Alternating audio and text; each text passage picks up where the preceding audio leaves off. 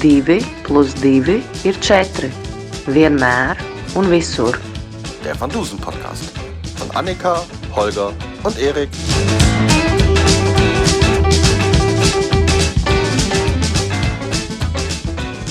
Herzlich willkommen zur 18. Folge unseres kleinen Van Dusen Podcasts 2 plus 2 ist 4 immer und überall. Ich äh, begrüße heute sehr herzlich meine Schwester Annika Hallo? Und ich begrüße den neben mir sitzenden Holger. Hallo. Und ich bin immer noch der Erik. Wir haben heute mal ein neues äh, Tool ausprobiert oder probieren es aus, zencastr.com. Keine Werbung. Nur für Meise. Um zu gucken, ob das damit klappt. Also wenn es diesmal Tonprobleme gibt, ähm, schiebt das auf Zencast. Ähm, wir haben uns heute vorgenommen, das äh, Hörspiel Professor van Dusen besucht seine Bank. Die 62. Folge der Produktion, aber erst die siebte Folge der Chronologie. Ähm, spielt am 5. Oktober 1900 in New York und hat seine Ursendung gehabt am 11.11.1991. Genau. Und diese Folge ist gewidmet den IPA von Meisel. Mein Bruder, der bei mir sitzt, der darf auch eins trinken. Jetzt halt auch in die Kamera. Entschuldigung. Annika, was trinkst du? Wasser mit Magnesium. Keine Werbung. Genau. Gekauft bei DM. Auch keine Werbung. Mhm. Rossmann, wenn Nicht- ihr wollt, dass ihr hier erwähnt wird. Hier könnte euer Name erscheinen. Nicht, dass die mir jetzt 100 Kilo Magnesium schicken. Nee, nee, nee. Ja, aber Meisel könnte uns 100 Flaschen schicken. So, wo wir jetzt gerade so schön abschweifen, wir haben uns ja auch überlegt, ähm, wir hatten ja einige doch ein bisschen Feedback bekommen zu der Länge und auch, dass wir manchmal zu manchen Punkten zu viel reden. Wir werden mal gucken, ob wir es ähm, bei dieser Folge dann ein bisschen zusammenschneiden, um vielleicht so die gröbsten Verlängerungen rauszucutten. Das heißt, äh, wenn ihr im Rahmen des äh, Podcasts diesmal Sprünge hört, liegt das daran, dass wir versuchen, auf ein erträglicheres Maß von so eineinhalb Stunden die Folge hinzukommen. Ich wette, das schaffen wir nicht. Mal gucken, ob es klappt. Ja. Ähm, Ich so, wir mich fangen an. nicht gut vorbereitet. Das ist immer hilfreich. Ähm, wir fangen wieder an mit den Sprechern. Ähm, und ich habe mich wieder mal natürlich äh, auf die äh, anderen Van Dusen-Fälle äh, bezogen. Der erste Sprecher ist Heinz Giese, der spricht den Caruso. Und der ist auch so ein bisschen der Standard-Caruso-Sprecher. Ich habe nur vier Folgen gefunden, wo er nicht den Caruso spricht.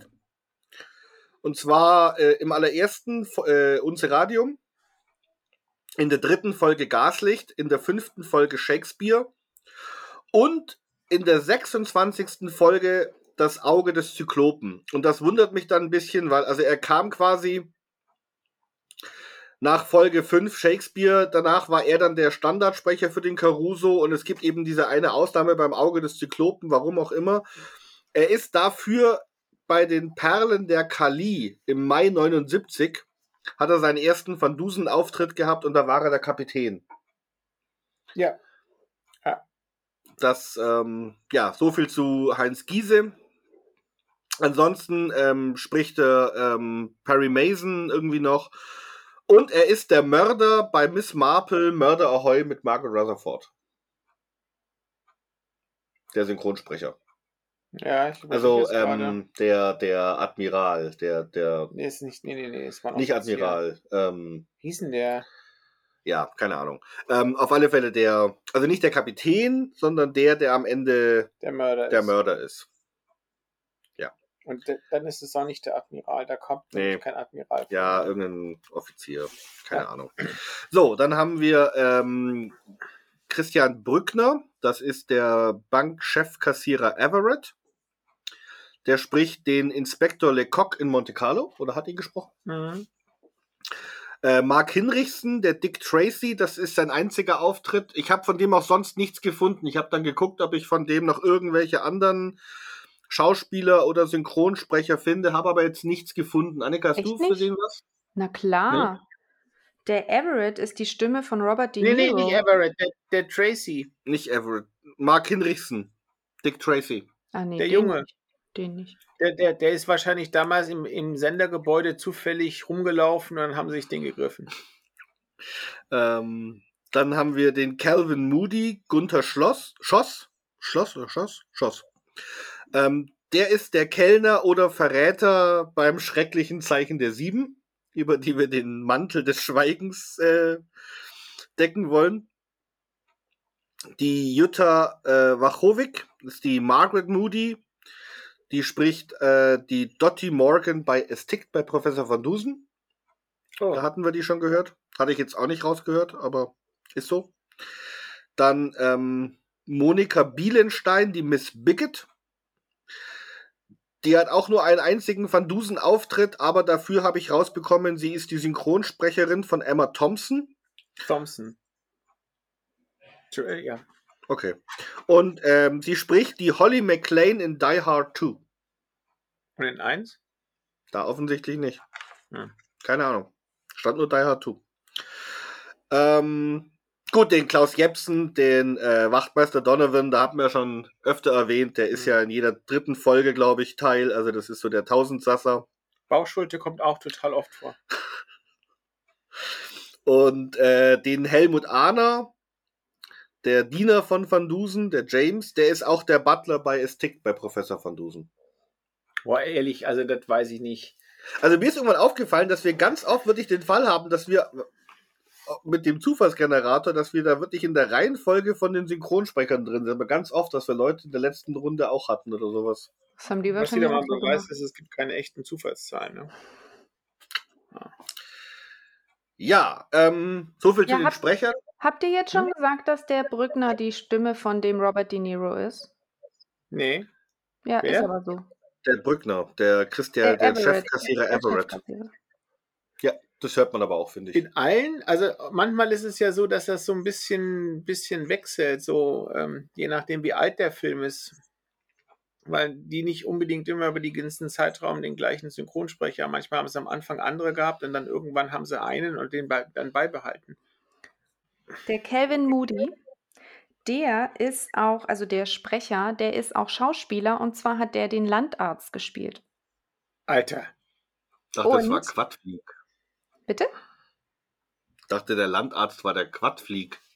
Also der hat auch den Landarzt. Landärzte, gemacht. Also man die kennt den auch, wenn du mal die, die, die, die, dir, ähm, wenn du mir, dir mal ein Bild von dem anguckst, den kennst du sofort. Und das, da hat mir meine Tochter nämlich gesagt, seit 1998 ist er der Erzähler bei Baby Blocksberg.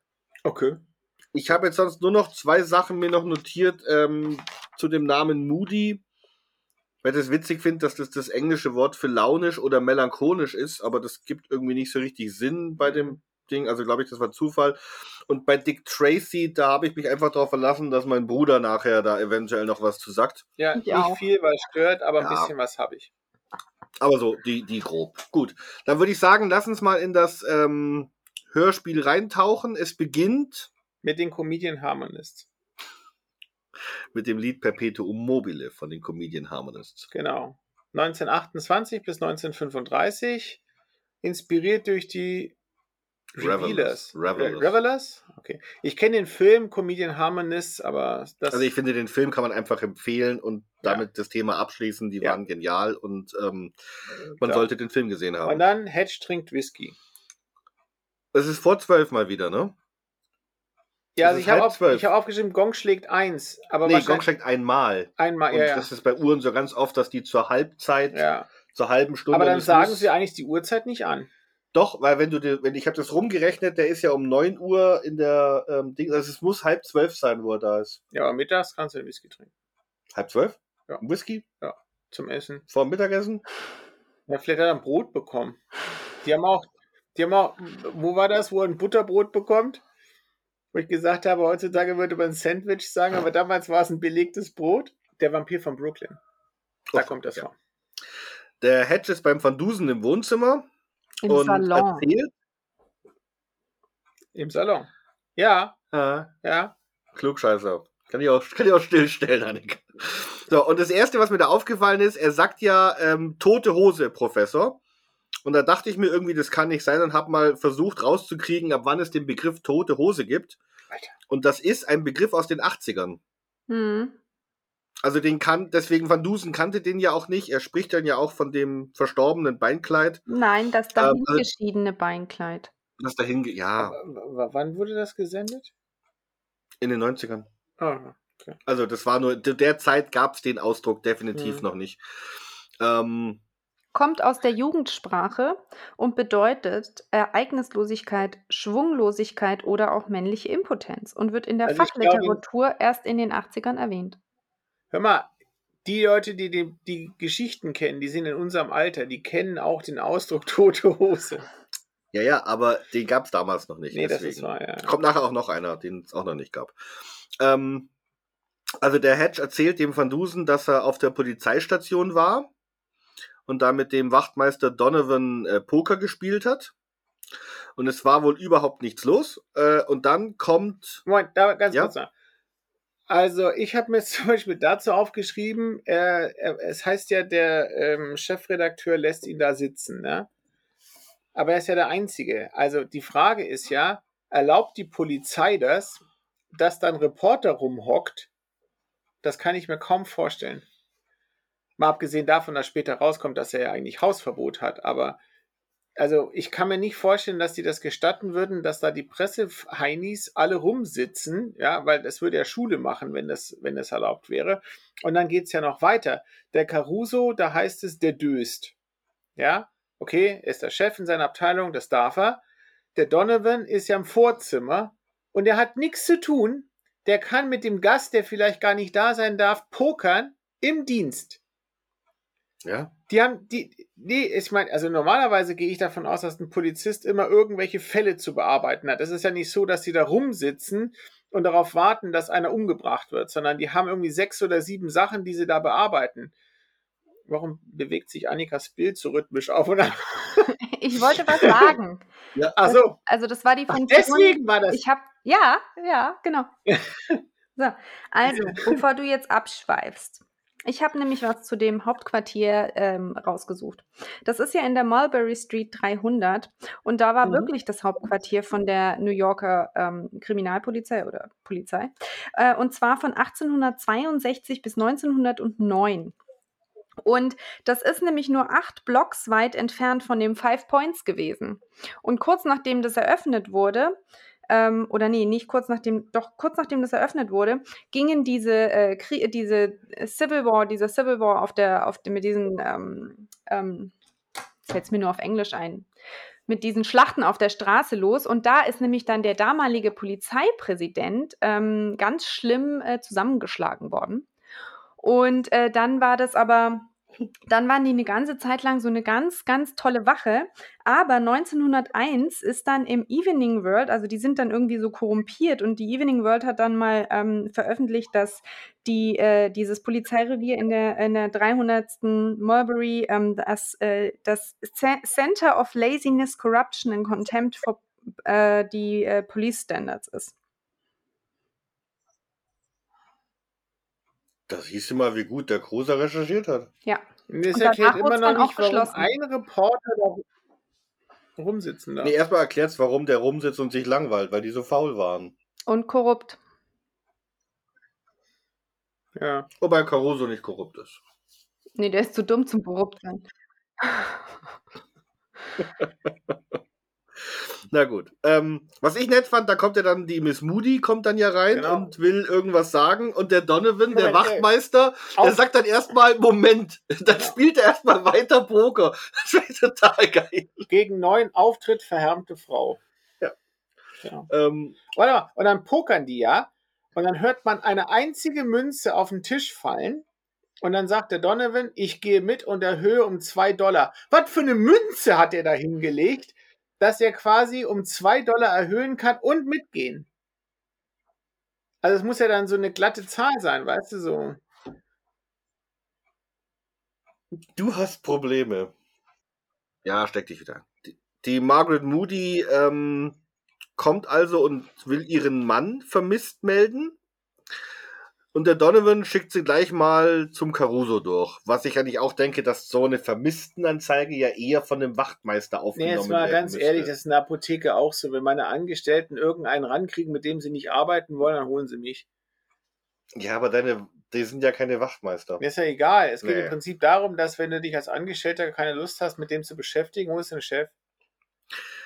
Also ich glaube, ich persönlich glaube nicht, dass du, wenn du so eine Abteilung hast und da kommt einer rein mit einer Vermisstenmeldung, was ja jetzt für die Kriminalpolizei wahrscheinlich nichts ist, wo du sagen würdest, das ist außergewöhnlich, dass du den dann toujours durchschickst bis an die oberste Stelle. Na gut, so ist der Detective Sergeant ja auch wieder nicht. Der ist der Leiter. Nee. Doch, das kam doch irgendwann mal, dass er der Leiter ist von, wie hieß denn sein Poliz, äh, wo war denn das bei, bei, bei, ähm, äh, mit dem Opernsänger, beschwört ein Geist. Da kommt Stimmt. nämlich das. Hm. Der Caruso ist relativ hohes Tier. Und er ist sehr nett zu ihr. Hm? Ja, er kümmert sich dann ja um sie, Ja, also er schickt loswerden. sie nicht sofort. Nö, finde ich überhaupt nicht. Doch, er will der- sie nicht loswerden. doch, er der- ruft extra bei der Bank Ja, an. weil er im Prinzip sagt, ja, der, da wird schon alles in Ja, Ordnung also ich sein hätte- und dann will er es ihr beweisen, dass es möglichst schnell wieder geht. Ja, aber ich hätte jetzt auch erwartet, dass er sie wieder zum Donovan zurückschickt oder so. Aber Aber der Donovan pokert ja noch, der ist ja gerade beim Mitgehen. da wird der Caruso Wert Rücksicht drauf nehmen, ne? Weil ich finde, er ist nett zu ihr und fragt, was los ist. Und dann erklärt Miss Moody, ähm, ihr Ehemann ist immer ehrlich, immer fleißig, immer gottesfürchtig und immer pünktlich. Genau, das hat er auch aufgeschrieben. Herr Inspektor. Ja, da, da komme ich gleich zu. Ähm, und und ähm, ich finde die Auflistung fleißig, gottesfürchtig und pünktlich, da, da dachte ich mir, das ist kein Mensch, das ist, naja gut. Und er, er wäre Immer, gestern, um, immer um halb sechs zu Hause, bis auf den letzten Abend. Das ging ja nicht, wegen der Erbschaft, wissen Sie? So. Genau. Und gestern Abteil, kam er nicht. Ja, ich habe mal die ganzen ESK, also mit Ich hab den die auch. falschen Titeln. Also, Die, Hey. die, die, die Mrs. Moody, die, die spricht den Inspektor immer falsch an. Nee, äh, was ist er denn? Er ist Detective Sergeant. Genau. Und dann er, erst kam Inspektor, dann kam, Wachtmeister, dann Polizeipräsident. Superintendent Kapitän, Hauptabteilungsleiter. Und Oberpolizist. also gerade, dass noch irgendwie Herr Bahnhofsvorsteher oder so gefehlt hat. Wobei ich Kapitän jetzt witzig fand, weil er ja mal bei den Perlen der Kali den Kapitän gespielt hat. Aber Ja, das jetzt das war- deswegen rein ja. hat, weil das ist ja der einzige, der überhaupt keinen Sinn ergibt in der Ja. Aufzählung. Ähm, Herr Oberpolizist finde ich auch geil. Und Superintendent ist, glaube ich, gar kein amerikanischer, das ist ein Englisch, englischer. Das ist Englisch. Ja, genau. Superintendent Boomer persönlich. über Ja. Fall. Das, das fand ich nett. Also wie sieht er das? Das hat, das hat er wirklich schön eingebaut, finde ich, mit Ja. diesen falschen Das Titeln. war putzig. Und äh, der Caruso ruft dann also bei der Bank an und fragt, ob Calvin Moody bei der Arbeit ist. Und die Bank sagt Warte ja. mal, ganz kurz mal. Ja. Ich habe noch wegen der wegen der Erbschaft. Ach so, also ja. Der, also der, der kam nicht nach Hause, weil er wollte nach der Bank noch zu einem Rechtsanwalt gehen. Er hat nämlich einen Brief bekommen. Und in dem Brief wird erwähnt, dass er also äh, das Erbe eines beträchtlichen Vermögens ähm, antreten könnte. Und das fand ich so komisch, weil ich weiß ja nicht, wie es damals war, aber heutzutage, wenn ein Erbfall eintritt, ähm, dann wird dir nicht gesagt, was du erbst. Also du musst quasi das blind antreten. Das kann ein beträchtliches Vermögen sein, das können aber auch beträchtliche Schulden sein. Wird es einem nicht gesagt? Nein, vorher? wird dir nicht gesagt. Vorher musst du vorher selber wissen, ob du es willst oder nicht. Mhm. Und deswegen fand ich das so merkwürdig, dass also quasi ein Anwalt in seinem Brief bereits schon, weil er hatte ja keinen anderen Kontakt, das in irgendeiner Form beziffern oder beschrieben hat. Und ich glaube nicht, dass das 1900 auch schon gemacht wurde. Ja, vor allem, ich finde die Aussage ein beträchtliches Vermögen. Also entweder ich schreibe rein, Sie haben 300.000 Nee, Euro aber, geerbt. aber genau das, das glaube ich Oder halt Dollar. nicht. Also ich glaube, dass die das, das ist ja so wie diese E-Mails, die du da manchmal bekommst, ne? Dass einer deinen Namen hat und dann irgendwie 27 Millionen und ja, da habe ich jetzt hingeschrieben. Genau. Das läuft. Das ist, ähm, kriegst du, ne? Hast du nur 10.000 Dollar für die Bankgebühren bezahlt. was ich witzig finde, dass die ja in diesen E-Mails dann immer nie oben den Namen reinschreiben. Ja, aber, aber jedenfalls, ich glaube halt nicht, dass das äh, so gemacht wird, sondern dass du also quasi darüber informiert wirst, dass ein Erbfall eingetreten ist und dass du dir überlegen sollst, ob du das Erbe antreten möchtest oder nicht. Und dann geht man normalerweise nicht zu einem Rechtsanwalt, sondern sonst gehst du zum Notar. Notar. Ja. Ja. ja, das hatte mich irritiert, dass es ein Rechtsanwalt ist, aber gut, in Amerika werden die Testamente auch, die haben, glaube ich, kein Notarwesen in dem Sinn. Das heißt, da kann es schon sein, dass das ein Kann Rechtsanwalt sein, ist. ja. Aber jedenfalls, das erzählt er halt seiner Frau. Ich weiß gar nicht, ob er ihr den Brief zeigt. Und dass er dann sagte halt, er will danach ähm, zu der Kanzlei gehen, weil die ist in Manhattan, nahe seiner Bank. Und dass er dann quasi, nachdem er mit der Arbeit fertig ist, dorthin möchte. Und ähm, irgendwo wurde mal erwähnt, wie lange er arbeitet. Und dann dachte ich mir, ähm, der muss ja dann noch laufen. Äh, es ist verblüffend, dass diese Kanzlei so lang offen hat. Wieso? Er ist um halb sechs da. Ja, aber hör mal, jedes Mal, wenn ich irgendwo hin muss, ich musste ja auch schon zu Notaren und so weiter, da kannst du nicht erst um halb sechs kommen, da ist Ja, der Herr Notar schon weg. Kommt aber auf den Notar oder den Anwalt an. Ja, gut, Ich habe für den Anwalt ja. mal gearbeitet und der war bis nachts um 10 im Büro teilweise. Also Ja, okay. der kriegt ja auch Geld dafür. Also von dem her, ja. Ja, okay, ja, okay, okay. Also, ähm, genau. Und, und dann ist er da wohl hingegangen und kam nicht nach Hause in der Nacht und am nächsten Morgen, da dachte ich mir auch, die können aber früh zur Polizei. Also wenn jetzt meine Ja. Frau mir sagt, ich gehe danach noch zu einer Freundin, ich bin dann halt eine Stunde später da. Ja, aber er will ja nicht zu einer Freundin, er will zum Anwalt. Ja gut, aber selbst dann, also wenn meine Frau sagt mir selten, dass sie zum Anwalt geht. Also, aber ich würde da halt Mitternacht mir schon Sorgen machen, wo die Person bleibt. Ja, aber, also, aber du hast ja zwei, zwei Sachen eigentlich. Das erste ist, ähm, sie traut sich nicht, die Bank anzurufen, weil der, der Caruso fragt ja, war der Mann morgens bei der Bank? Da hat sie gesagt, das hat sie sich nicht getraut anzurufen, aber sie traut sich zur Polizei zu gehen. naja gut, ich meine, in Amerika, wenn du natürlich sagst, du bist nicht zur Arbeit gekommen und der gibt da an, er ist krank und dann ruft die Frau an, ist mein Mann eigentlich bei Ihnen, der ist nie nach Hause Nee, gekommen da hast du recht, da gehe ich lieber mal zur Polizei. Ja, der weiß aber nicht die Bank, der Arbeitgeber. Ja, aber die Polizei, was sollen die machen? Die macht doch genau das, was hier, was jetzt der Caruso macht. Der ruft die Bank an. Aber als Polizist. Das ist ja auch viel besser für den Arbeitgeber. Ja, Dass nicht die Frau anruft und fragt, wo ist mein Mann? Nee, die Polizei ruft an und fragt, wo ist mein Mann? doch vertrauenserweckend. Mhm. Na gut, aber er ruft also bei der Bank an und die äh, Bank sagt, er ist, er ist zur Arbeit gegangen am Morgen und der Caruso schickt die Frau nach Hause und sagt, sie soll nicht zu streng mit ihm sein. Das fand Ja. ich auch sehr nett. Jetzt habe ich aufgeschrieben, ich weiß nicht, warum es jetzt hier steht, aber ähm, ich habe aufgeschrieben, Margaret Moody wohnt in der Concord Street, Brooklyn. Ja. Nicht weit von der Brücke. So, jetzt habe ich mir das mal auf Google Maps angeguckt. In Manhattan gibt es, wenn man von der Concord Street ausgeht, zwei Brücken, die einigermaßen nah wären. Das ist die Manhattan und die Brooklyn Bridge. Aber nah ist das nicht. Und die scheiß Concord Street ist ein unheimlich kurzes Zipfelchen. Also das ist auch nicht so wie die fünfte, dass man sagen würde, da hast du ewig Strecke. Das ist ein ganz kleines Sträßlein. Schau mal, die habe ich gar nicht geschaut. Jetzt, Ich habe mich mehr auf die Adresse von der Bank gleich. ja. Aber gut, Stopp, auf alle stopp. Fälle. Ähm, Stopp. Ja? Okay. Entschuldigung. Du hast Ähm, diesmal nicht gewackelt. Ja, ihr guckt ja eh die ganze Zeit in eure Bücher. Ähm, der äh, Polizei-Superintendent Oberwachtmeister sagt, bevor er die Bank anruft, ähm, er macht das, weil er ist ja die Polizei, dein Freund und Helfer. Und äh, dieser Spruch geht auf die Bemühungen der Weimarer Zeit zurück, wo äh, die Polizei und die Bürger einander näher gebracht werden sollten. Das heißt, den gibt es erst seit 1918. Frühestens. Und in Deutschland. Ja. Und in Bei den Deutschland. Amis stand doch immer to serve and to protect. Und im Zweiten Weltkrieg hat Ja. der, ähm, ich glaube Himmler war es, den Spruch dann auch geklaut. Deswegen glauben ganz viele, dass es auf die NS-Zeit zurückgeht. Stimmt aber nicht. So ein Schwein. Habt ihr wieder was gelernt, ne? Okay. Ja. Ja.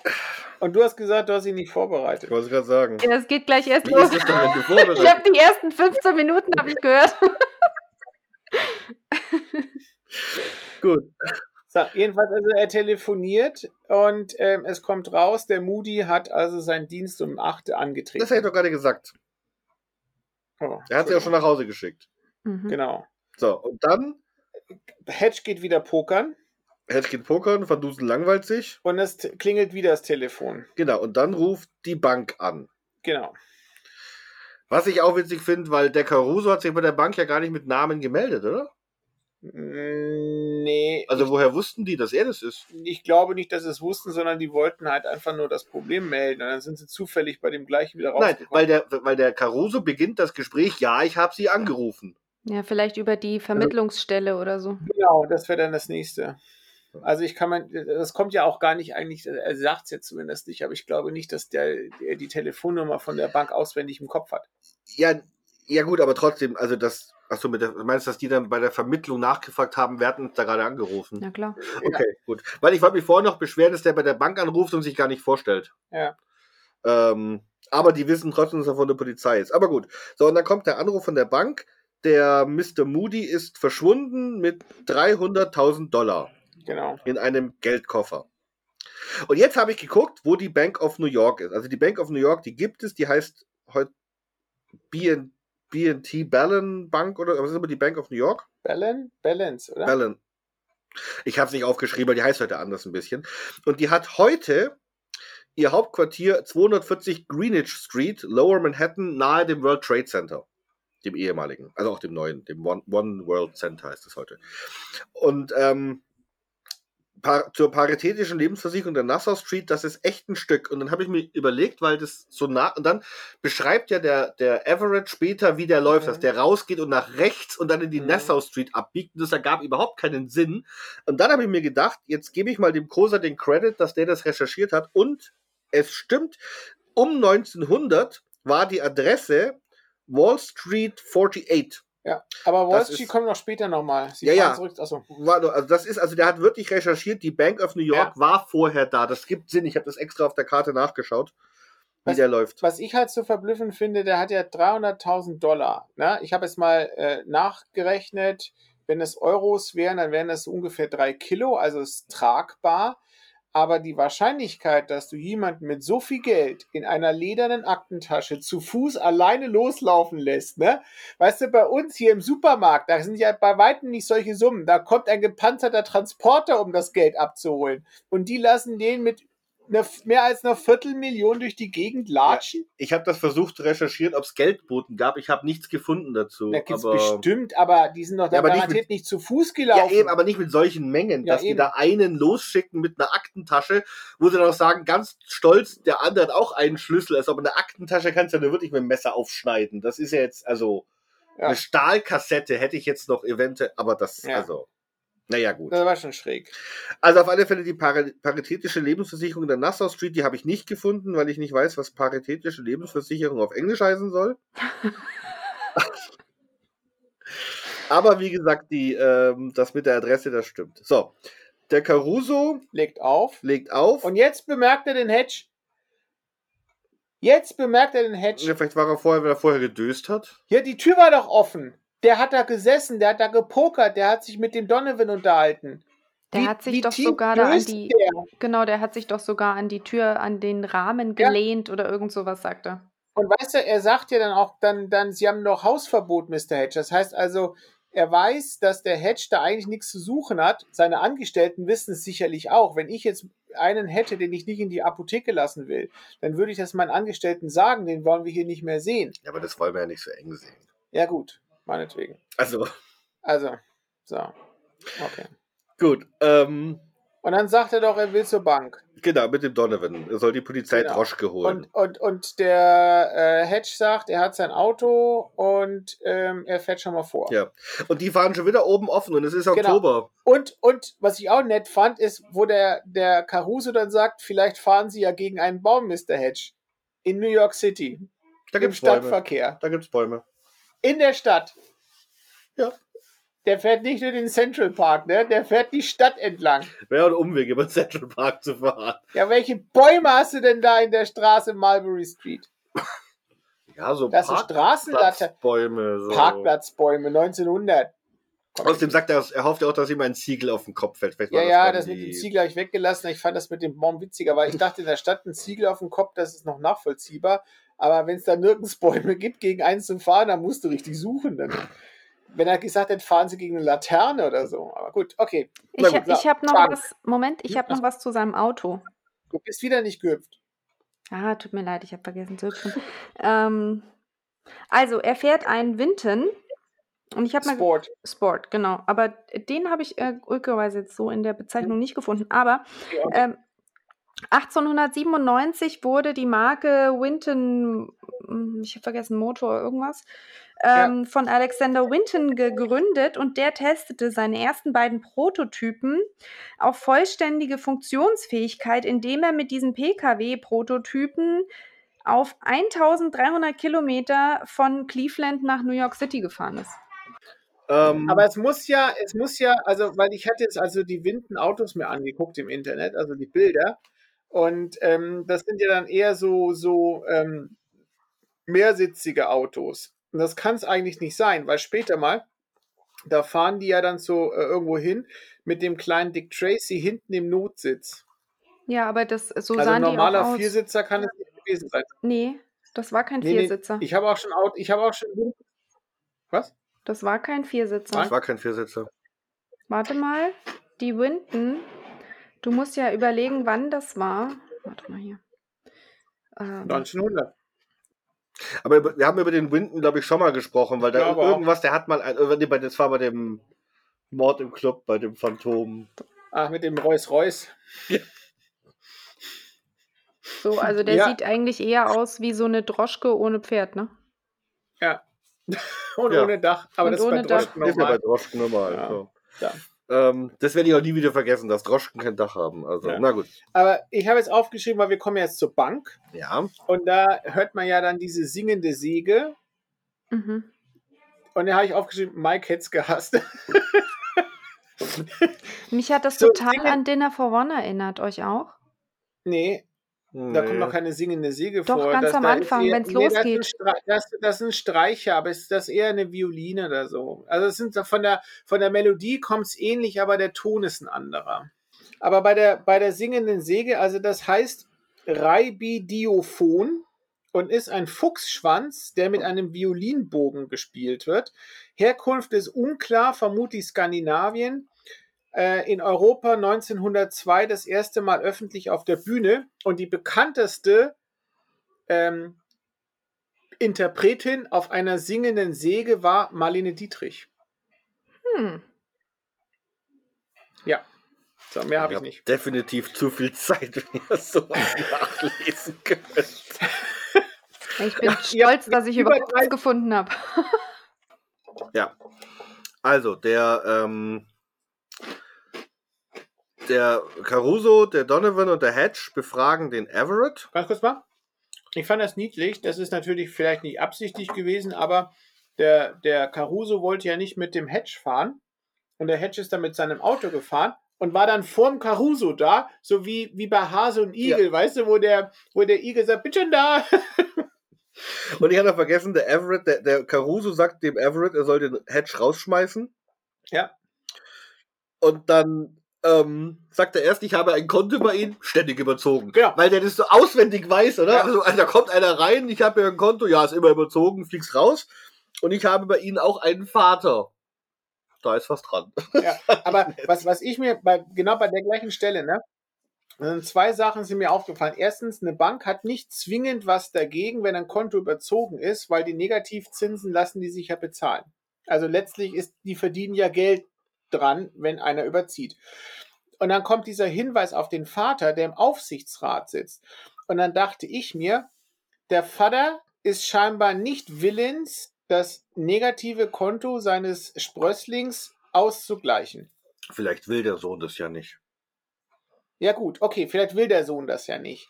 Aber aus Sicht des Bankers, warum soll er jetzt annehmen, dass der Vater sich dann so stark um seinen Sohn kümmert, dass es, ähm, dass der einschreiten würde, wenn der quasi von dieser Ermittlung seitens der Bank ausgeschlossen meine, der Hedge kann ja nicht so arm sein, weil der hat ja so einen Winton Sport. Ja, aber also den hat er vom Auto Vater war ja geschenkt? Ja, eben. Also der muss ja mit seinem Vater ein gutes Verhältnis Ja, haben. das meine ich schon, aber, aber wie gesagt, also einerseits kriegt er nicht genug Geld, um sein Konto auszugleichen, andererseits muss der Banker scheinbar fürchten, dass der Vater im Aufsichtsrat Stress schiebt, wenn der Sprössling rausgeworfen wird bei einer polizeilichen Ermittlung. Glaube ich nicht. ja gut, aber, aber, in Amerika wirst du rausgeschmissen, weil ja. dem ist gerade danach. aber Also, selbst wenn das so wäre, ja, warum hat der Caruso dann nicht einfach gesagt, der Donovan muss mitkommen, äh, der Everett muss mitkommen ins Revier? Da hat er Hausrecht, dann könnte er verhindern, dass der Hedge dabei ist. Ja, ich glaube, weil dem Caruso das eigentlich gar nicht so wichtig ist. Ich meine, Ja, er hat doch gesagt, ja er hat doch dem Everett gesagt, er soll den Hedge rausschmeißen. ja, und danach unterhält er sich mit ihm. Also, Ja, okay. naja. Aber das fand, ich fand das nett, wie er das sagt. Ich habe auch einen, ich habe auch einen Vater bei Ihnen. Da ist was dran. Das fand ich, Hm. fand ich schön. So, also der ähm, Everett erzählt, was passiert ist, dass der Moody kam. Sagt er da schon, dass er erkältet war? Er sagt, Moody Nein. war heute anders als sonst. Nee.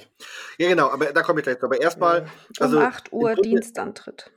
Genau. kam um 8 Uhr rein, kam gleich zu ihm ins Büro, dann hat er das Geld abgezählt vor seinen Augen, die 300.000 in diese, in diese Mappe, betont noch diese beiden Schlüssel, die ich ja wirklich, das finde ich für so unsinnig. Ja, vor allem, er hat das Geld scheinbar bei sich im Büro, also die sind nicht im Tresor. Na, vielleicht hat er es ja vorher schon geholt, das kann ja sein. Hm. Dass er sich das Geld jetzt mal holen lassen. ja, ja, ja. Ähm, zählt das ab und schickt ihn los und er sagt dann noch, der Moody verhielt sich ungewöhnlich. Mhm. Ja. Wird es aber, und dann will der Hedge nachfragen und wird vom Caruso unterbrochen und abgewürgt. Okay, Ja. nur soweit. Caruso interessiert es nicht. Dann fährt der Caruso mit dem Donovan zur Polizeistation zurück, um die Fahndung rauszugeben. Okay. Aber der Hedge könnte jetzt ja den Everett nochmal befragen, was an dem Verhalten so komisch war. Das macht er aber nicht. Mhm. Der geht dann einfach auch und fährt zum Professor. Mhm. das hab habe ich nicht verstanden. Das habe Ja. ich auch nicht verstanden und vor allem, also der Hedge äh, äh, interessiert sich ja offensichtlich dafür, was passiert ist, weil er geht ja noch zu dem Donovan und gibt ihm Geld und bittet ihn, dass er sich melden soll, ähm, wenn äh, er was Neues weiß, aber er bleibt nicht oder geht nicht mehr zurück und bleibt auch nicht da, um den äh, Prof äh, Professor, Quatsch, um den Bankdirektor da weiter zu befragen. Das habe ich mich, fand ich auch sehr seltsam. Chefkassierer, Annika. Chefkassierer, ist ja egal. Den Everett. Den Everett, genau. Genau. Ja, also das hat mich auch äh, irritiert, dass der da so ähm, gleich zum Hedge geht, weil das ist ja wichtig, die Information. Das Ja. weiß er ja selber, deswegen fragt er ja nach. Das finde Genau. ich ja bezeichnend, dass der Hedge da nachfragt. Ja. So, und damit beenden wir jetzt die Geschichte vom Hedge, die er erzählt. Wir sind also quasi jetzt dann wieder in der Live-Zeit ja, im Salon. im Salon und es klingelt. Ähm, und dann kommt Dina James und kündigt einen Zeitungsknaben an. Auftritt Zeitungsjunge. Und das ist Dick Tracy. Bevor wir jetzt über den sprechen, Holger, wer ist Dick Tracy? Dick Tracy ist eine Comicfigur gewesen aus den 30ern. Das war quasi so, eine, so ein Privatdetektiv-Comic. Ähm, die Figur von Dick Tracy, also ich habe die Originalcomics jetzt nie gelesen, ein bisschen schwierig auch.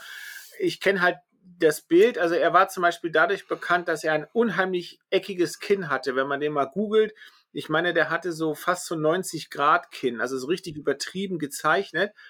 Die hatten dann auch, das war noch so ein, so ein Nebeneffekt, äh, weil das ja in der Zeitung Comicstrips waren, äh, die hatten kaum Schattierungen. Also jedes, jede Gelb war immer der gleiche Farbton, jedes Rot war immer der gleiche Farbton und so weiter. Ne?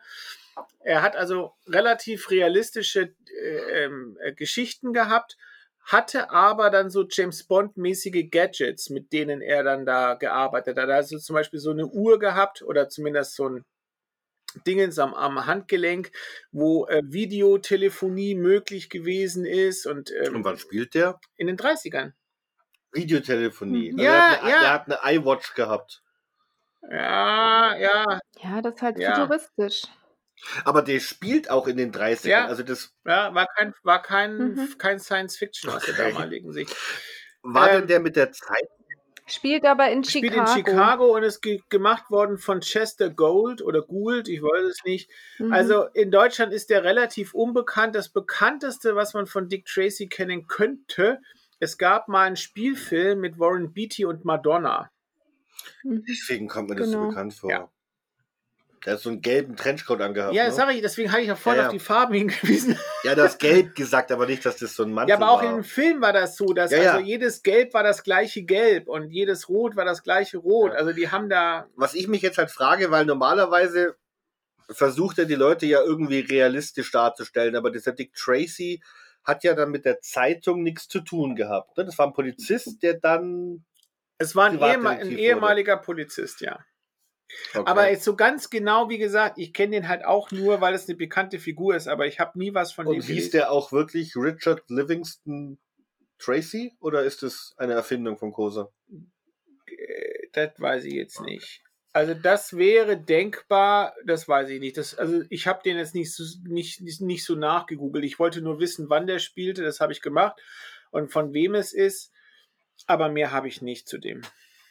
Ja, dann Aufruf an die Hörer. Also wenn ihr das wisst, wenn einer von euch Dick Tracy-Experte ist und das sagen kann, Keiner ist Dick Tracy Kann das sein? in Deutschland doch nicht. das weißt du doch nicht. Doch weiß ich. Du, wir haben tolle Hörer, die Ja. irgendeiner hier straft ihn Lügen, straft meinen Bruder Lügen. Einer von euch wird uns das schreiben in den Kommentaren bei Instagram. Aber wir reden hier von Experten und nicht von Leuten, die den schon mal gesehen haben. ja, ich will doch nur wissen, ob der wirklich Richard Livingston heißt. Also ja. Was ich auch süß, wie er sich vorstellt und dann der Hedge gewaltig. Fand ich sehr Genau. schönen Kommentar. Mir, mir ist nur aufgefallen, der Zeitungsjunge, der ist die ganze Zeit am Plappern. Also der hat jetzt nicht irgendwie, ähm, wie soll ich sagen, normal gesprochen, wie man das erwarten würde von einem Kind mit 12 oder 13 Jahren, sondern der hat so richtig so dieses Schwärmerische, ne? Das entspricht eigentlich nicht dem Wortschatz, den ich erwarten würde von einem zwölfjährigen Zeitungsjungen. Also ich habe mir aufgeschrieben, er schleimt sich beim Professor ein und Ja. ignoriert den Hedge vollkommen. Ja, gut, zu Recht. Aber Fakt ist jedenfalls, er spricht nicht so, wie ein Zwölfjähriger normalerweise sprechen würde. Also Gut, andererseits, wenn der nichts anderes zu lesen hat als eine Tageszeitung und das halt die ganze Zeit tut. Ja, aber weißt du, das ist jetzt genau der Punkt. Also ich wollte es eigentlich erst später sagen, als es dann kommt, er hat über ihn gelesen. Aber ein Zeitungsjunge, das war ja damals im Prinzip ein Job. Die Kinder mussten äh, die Zeitungen selber kaufen und dann eben äh, ähm, wieder loswerden. Ne? Das war ja keine Kommissionssache, äh, dass die die äh, in die Hand gedrückt bekommen haben und dann sind die losgetigert und was sie nicht losgeworden sind, haben sie zurückgeben müssen, sondern das ist anders. Und das ist also ein Job. Wann hätte denn das Kind mit 12 oder 13 Jahren Zeit gehabt, zur Schule zu gehen, wenn der jeden Tag arbeitet? Der ist nicht zur Schule gegangen. Nee, aber wann hat er lesen gelernt? Er hat es garantiert nicht dadurch gelernt, dass er die Zeitungen verkloppt hat.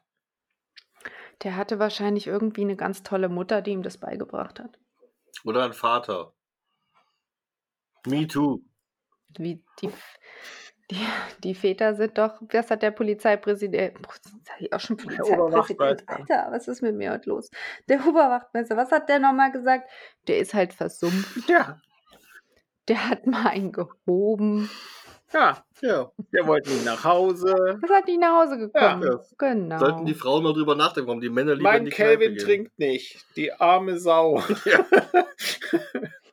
So, auf alle Fälle übergibt Dick Tracy dem Hedge einen Zettel mit einer Adresse vom Donovan. Genau, weil er, weil er hat, das, das hat der Hedge aber erwähnt, ne? Wie die da die Bank verlassen haben, hat er dem Donovan einen, einen Zehner zugesteckt und äh, wo er sich aufhalten wird, dass der Donovan ihm mitteilen kann, wenn es also eine Entwicklung gibt. Und er schreibt nur die Adresse drauf. Potter-Gebäude, Büro 3, nee, Büro E12. Genau. E12, oder? E12, ja. E12, Genau, E wie das. Potter-Gebäude gibt es übrigens wirklich. Ja. Willst du was dazu sagen? Nee, hab's ich habe nur aufgeschrieben, Also, elf, elf Stockwerke, 1886 eröffnet. ja, das ist äh, Nassau Street, Ecke Beekman. Ganz nahe von dem Rat, vom ähm, äh, New Yorker Rathaus. Und das war äh, one of the first iron-framed buildings. Ähm, Iron. Das heißt nicht Iron. Iron. Iron. Sag's doch Iron Man. Nee, sagt man nicht. Das heißt eigentlich Iron Man. Bist du sicher? Ja. Egal, komm. Gut. About von Orlando B. Potter, deswegen heißt es ein Politiker und, und Real Estate-Typ. Wobei, also ich muss sagen, mit diesem Iron-Framed Building, Iron. ähm, jetzt habe ich doch gesagt extra, Weiter. Depp. So, das hatten wohl, im, gab es in China schon im 9. Jahrhundert nach Christus, also in der Tang-Dynastie, die haben das auch schon benutzt. Ja, ich weiß sowas. Und dann heißt Äh, das Potter-Gebäude bei denen Ja, das heißt nach dem Typen, weil der Potter hieß. in China. Nein, die haben im. Hör auf! Ja, ich das ist alles hauen. auf Video. Ja, so gut so. Ich werde Applaus kriegen. Also wie gesagt, ich bin mir nicht, aber das, also das ist wohl ein, ein, das Gebäude steht heute noch und das ist, äh, war wohl lange sehr bekannt durch seine Bauweise und weil es so feuerfest sein sollte. Ja, was aus Edelstahl. Ja, was glaube ich daran liegt, dass auf dem das, was der gekauft hat, da stand vorher ein anderes Gebäude und das ist abgebrannt. Mhm. Und dann hat er ein neues Gebäude gebaut und das war Feuer, da hat er wohl die neuesten feuerfesten Sachen. Ich glaube, das hatte gebaut. sogar, hatte das nicht sogar so eine, so eine Art äh, Feuerlöschanlage? Also so Irgendwas, Sprinkler ja, ja, oder irgendwas so, habe ich ne? gelesen, aber so ganz habe ich es nicht verstanden und ich habe dann auch beschlossen, das ist jetzt gut, aber es war ein besonderes Gebäude. Das ist übrigens seit 1996 auch unter Denkmalschutz. Das hätte ich noch erwähnt. Jetzt haben wir es ja erwähnt. so, also, äh, Van Dusen, Hedge und Tracy. Ne, ne, ne. Und dann, die wollen dann losfahren und dann sagt doch dann der Tracy, brauchen Sie nicht einen richtigen Assistenten? einen, also der mitdenkt. einen, der mitdenkt. Und dann dachte ich mir, der Tracy spricht über den Hedge genauso, wie der Hedge über den Caruso immer spricht. Ja. Und deswegen, glaube ich, ist der Hedge auch so angepisst. Nee, der, der ist generell angepisst, Nee, aber- er ihn. Ja, aber weil er halt genauso abgekanzelt wird. Weißt du, der, der, der Caruso ist ja zu Recht angepisst über den Hedge, weil er von dem immer so runtergezogen wird. Und jetzt erlebt der Hedge quasi genau das Gleiche und er erzeugt damit auch die gleiche Gegenreaktion. Also ganz Also normal. ich habe mir nur aufgeschrieben, ähm, Tracy ist total respektlos zum Hedge und dem Van Dusen gefällt das Geschleime von dem Tracy. Nein, das wird ja gleich noch schlimmer. Der ist da so richtig. Genau.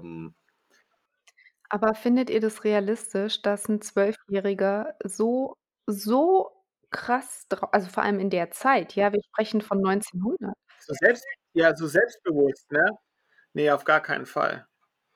Und es geht ja erst dann noch weiter, weil die fahren ja dann los. Also der Hedge fährt ja mit dem Van Dusen im Auto und der, äh, der Junge radelt hinterher. Und dann sagt der Hedge ja noch, egal wie schnell ich fuhr, der Junge blieb dran. Ich weiß nicht, was die Winton Sport damals so geschafft haben, aber lass uns mal annehmen, dass der so 30 Stundenkilometer fährt. Hm. Ja, klingt realistisch. Es ist schon machbar, 30 zu fahren. Ich bin das oft genug. Aber dass du dann klingeln kannst, deine Zeitungen hinten auf dem Gepäckträger und, und ohne außer Atem zu kommen, reden, die haben ja Mhm. keine Gangschaltung an den Rädern. also mit dem, also ich sag mal, ich habe mir das überlegt, na gut, der fährt doch in eine Großstadt, wo viel Verkehr ist. Ja, aber Und- 30 km/h für eine Großstadt ist, ist Ja, die denkbar. Frage ist, ob der 30, ja, aber die Frage ist, ja, er muss ja dann wieder bremsen. Egal, wie schnell ich fuhr. Oder eine, ja, aber dann holte der wieder auf. Also, ich hatte das so verstanden, dass er zwar mal wegfuhr, aber dann wieder bremsen musste, der wieder dran war. Nur mit dem Außer Atem, das stimmt. Das haben wir auch schon gedacht. Also, weil wenn der da hinterher radelt, Vollspeed, dann muss der außer Ja. Atem sein. So eine gute Kondition kann der nicht haben. Also wenn du, wenn du zum Beispiel, es gibt so einen unheimlich guten Film Premium Rush da über diese Fahrradkuriere in New York. Ja, und die Hm. fahren so schnell wie die Autos, weil die auch immer wieder stehen bleiben müssen und weil die Fahrradkuriere sich um die Ampel nicht scheren und einfach dann so durch sich mogeln, ne? Aber das kann ich mir nicht vorstellen, dass der kleine Junge so gefahren ist. Und der hat ja, wie gesagt, ein Standardrad ohne Gangschaltung mit, mit Zeitungen auf dem Gepäckträger. Ja, die stören dann aber auch nicht. Nicht so Gewicht. Ja, so viel wiegen Zeitungen ja nicht. Für ein zwölfjähriges Kind. Ja, nu. Ja, vor allem die Fahrräder waren natürlich auch nicht so gut wie heute. Ja. Wir kommen aber jetzt zum nächsten Punkt, weil ähm, die sind dann ja im Potter-Gebäude und dann sagt ja der Hedge, der, der Caruso fragt, dann haben sie sich einen zweiten Hedge zugelegt und dann sagt der Dick Tracy, ich bin der neue Assistent ja. und dann, wie war das? Nee, der neue Laufbursche bist du und dann kommt irgendwie mit dem Dick, dann, dann stellt er sich doch vor zu dem, dass er Richard Livingston Tracy, sie können Ja. Dick zu mir sagen ja. Und und dann für sie nicht Mr. Hedge, wir sind Kollegen. Für ne? sie bin ich Mr. Tracy. Ja. Und dann sagt er, du bist ein Scherzkeks, Dick Tracy. Und dieser Begriff war erst ab Mitte der 70er Jahre gebräuchlich. Scherzkeks. Das gab es vorher auch nicht. Okay. Ja. Ähm, den Ausdruck hat die Welt gebraucht. Joke Cookie. Gut. Die Ähm, kommen jedenfalls dann zum äh, Büro E12. Ne? Und Caruso steht da schon mit Donovan und trommelt an die Tür. Und Van Dusen schickt dann den kleinen Tracy los, äh, wieder runter. Nee, erstmal sagt er Ruhe. Und alle sind ruhig. Naja, gut, das ist ja jetzt. Ja, also, und dann hören sie das Stöhnen durch die Tür. So. Ja. Na, jedenfalls, also, er schickt den Tracy los, den Schlüssel zu holen. Und da dachte ich mir, warum hat der Caruso das nicht gemacht? Der kommt da also jetzt hin in ein Gebäude, geht zu der Tür, also er muss ja nicht von Anfang an nach dem Schlüssel fragen, aber er kommt da hin und das, die Tür ist zu. Und anstatt, dass er sich überlegt, wie komme ich da rein, stehen die da zu zweit und kloppen an die Tür. Du weißt ja nicht, wie lange er schon da war. Zugegeben, aber Also wäre das nicht naheliegend, du kommst da hin, machst die Tür auf, die geht nicht auf, der eine fängt an zu klopfen, dann sagst du zu deinem zweiten, geh mal los den Schlüssel holen. Das wäre das Erste, was ich machen würde. Ja. Da stehen wir nicht zu zweit und klopfen gleichzeitig. Ja, gut, aber der Caruso ja auch nicht der intelligenteste aller ist. Also, Ja, aber er ist auch faul. Also die Wahrscheinlichkeit. Vielleicht, vielleicht sagt ihr mal noch dazu, dass äh, das ist das Büro von dem Robert McIntosh, Ja, Rechtsanwalt. das hätte ich Ja, später Entschuldigung, gesagt. ja. Ja, gut, genau. Also das ist ja im Prinzip das Büro, was der Donovan in der anonymen, in der Nachricht gemeldet hat, dass also die Bank einen anonymen Brief bekommen hat, wo eben auf dieses Büro von diesem Rechtsanwalt hingewiesen wird. ja, sie finden Mhm. Calvin Moody in dem Büro Ja. Potter-Gebäude. Ja, genau, das haben wir nicht erwähnt. Das ist Das richtig. hätten wir vielleicht erwähnen sollen, genau. Gut, der, der Dick Tracy rennt dann los, holt die Hausverwaltung und kommt dann zurück mit Miss Bigot. Und Ja. Bigot habe ich nachgeschlagen ähm, im Urban Dictionary. äh, bigot is a person who is intolerant of opinions, lifestyles and other identities. Das kann auch Zufall sein. Ja, Wir wissen ja nicht, wie die Bigot sich schreibt. das ist egal. Das ist Also- B-I-G-O-T oder B-I-G-G-O-T, das ist dasselbe. Aber ähm, es passt nicht, finde ich. Weil ich finde, die Nee. wirkt nicht so. Die, Nee, gar ich finde das eher witzig, dass die das später bei der Arie erstmal so. Äh, Die sperrt auf und die können in das Büro rein. Und mal abgesehen, dass da einer auf dem Fußboden liegt, äh, das Zimmer ist karg möbliert. Eine Champagnerflasche und zwei Gläser. wovon nur eins benutzt ist. Ja. Und eben der Moody, der da langsam zu sich kommt. Da frage ich mich, wir wissen ja, dass der nicht wirklich betäubt war, aber die Wahrscheinlichkeit, dass du jetzt betäubt bist und da draußen stehen welche und hämmern an die Tür, hätte das nicht auch schon gereicht, dich aufzuwecken, weil der wird jetzt quasi wach, nur weil die die Tür aufmachen reingehen. Da ist ja nicht so viel Zeit dazwischen, dass man sagen kann, der konnte noch schlafen eine Viertelstunde oder so. Na gut, aber die Frage ist ja, das heißt, er kommt gerade zu sich, also vielleicht, äh, wenn, also wenn das jetzt davon ausgeht, dass er betäubt war, wird es ja eine Zeit lang dauern, bis er wieder voll funktionsfähig Ja, der ist. ist es ja nicht. Der ist ja nicht voll Ja funktionsfähig. gut, aber er tut ja so, als ob. Ja. Also wird er ja dann nicht aufspringen und sagen, Gott sei Dank haben sie mich gerettet. Also, Aber, aber, aber Caruso fängt dann gleich mit dem Verhör an und da kommt dieses schöne Dialog. Waren Sie heute in der Bank? Und dann der Donovan, ich, Sir? Nein, nicht Sie, Donovan. Das ist nett. ja, also er, er befragt den Moody und er erzählt seine Geschichte. Also Genau. er wäre gestern von der Arbeit zu dem Rechtsanwalt McIntosh gekommen, der ihm erstmal gratuliert hat und gesagt hat, wir müssen Champagner trinken und ihm dann das Glas Champagner, ähm, Wöf Clicquot war das, glaube ich, sogar, ne? Ja. ja. Er auftrinkt, Mhm. geiler Champagner übrigens, und dann schläft der Moody ein. Genau. Und der Van Dusen tut dazu äh, in der Zeit das ähm, Rumwandeln, habe ich geschrieben, und er untersucht das Waschbecken und die Flasche. So, also er untersucht das Waschbecken. Ähm, wenn, wenn das jetzt so wäre, wie der Moody das sagt, dann war das ja alles am Vortag passiert, ne? Am Abend Ja. vom Vortag. Dann müsste das Waschbecken ja eigentlich staubtrocken sein. Aber nach Champagner riechen. Ja, aber das ist genau der Punkt und da bin ich unsicher, ob das der Fall wäre. Also ich habe es ja auch keine Lust gehabt, Champagner in mein Waschbecken zu kippen, aber also ich habe schon mal äh, ein Glas Bier, was ich vergessen hatte auszutrinken, weil ich eingeschlafen bin beim Fernsehen, habe ich am nächsten Tag in die Bier in die Spüle gekippt, weil es schal war. Ja. Das riechst du nicht ewig. Nee, nicht ewig, aber wenn du am Abend was reinkippst, Nee, und das das- kenne ich von Partys, hast du es am nächsten Morgen noch gerochen. Wenn du nicht Wasser hinterher spülst. Weil das ja Ja. dann nicht alles abläuft. Ja, Also das, Du musst ja nur mal in einem alten Champagnerglas riechen. Da riecht es, wenn du das nicht sofort spülst, dann ähm, riechst du auch dieses getrockneten Champagner. Ja, okay. Aber das andere, was ich mir gedacht hatte, war, ähm, wir gehen ja davon aus, dass der Moody nicht am Vorabend das Ganze präpariert hat, sondern an dem Tag, wo er auch dann tatsächlich ähm, mit dem Geld wieder in das Potter-Gebäude zurückkommt. Müsste dann nicht in der Champagnerflasche noch Kohlendioxid sein? Wenn das jetzt über Nacht gestanden hätte, dann müsste das Ja. alles Schal sein. na gut, das wird ja nicht erwähnt, inwieweit der Champagner Nee, aber das hätte, äh, das hätte mich auch interessiert. Also ich hätte es wahrscheinlicher gefunden, dass er sagt, der Champagner war nicht so alt, wie der Moody behauptet, als dass ich da irgendwie in dem, in dem, ähm, in dem Waschbecken was riechen kann. Insbesondere, wenn das Waschbecken selten benutzt wird, gleich Annika, wenn das Waschbecken selten benutzt wird, ich kenne das bei uns von, der, von zu Hause vom Anbau, dann fängt so ein Siphon an auszutrocknen. Und wenn der Siphon austrocknet, dann riechst du immer so ein bisschen Gulli, sage ich jetzt mal. Also wenn das ein, ein Bürogebäude ist, äh, ein Büro ist, das selten vermietet wird, oder wenn es vermietet wird, dann eben nicht ständig genutzt wird, ne, dann würdest du wahrscheinlich kein Champagner aus dem Waschbecken riechen, sondern Abfluss. Ja gut, du weißt ja nicht, wie oft das benutzt wurde vorher. Das ist ja jetzt, also Ja. hat es ja nicht so lange vorher reserviert. Also ich denke mal, ja, also das hat mich auch gewundert, dass keiner die Champagnerflasche so richtig untersucht. Auch nach, dem, nach der Betäubung. Was ich nicht verstehe, warum da zwei Gläser stehen und eins unbenutzt ist, das verstehe ich nicht.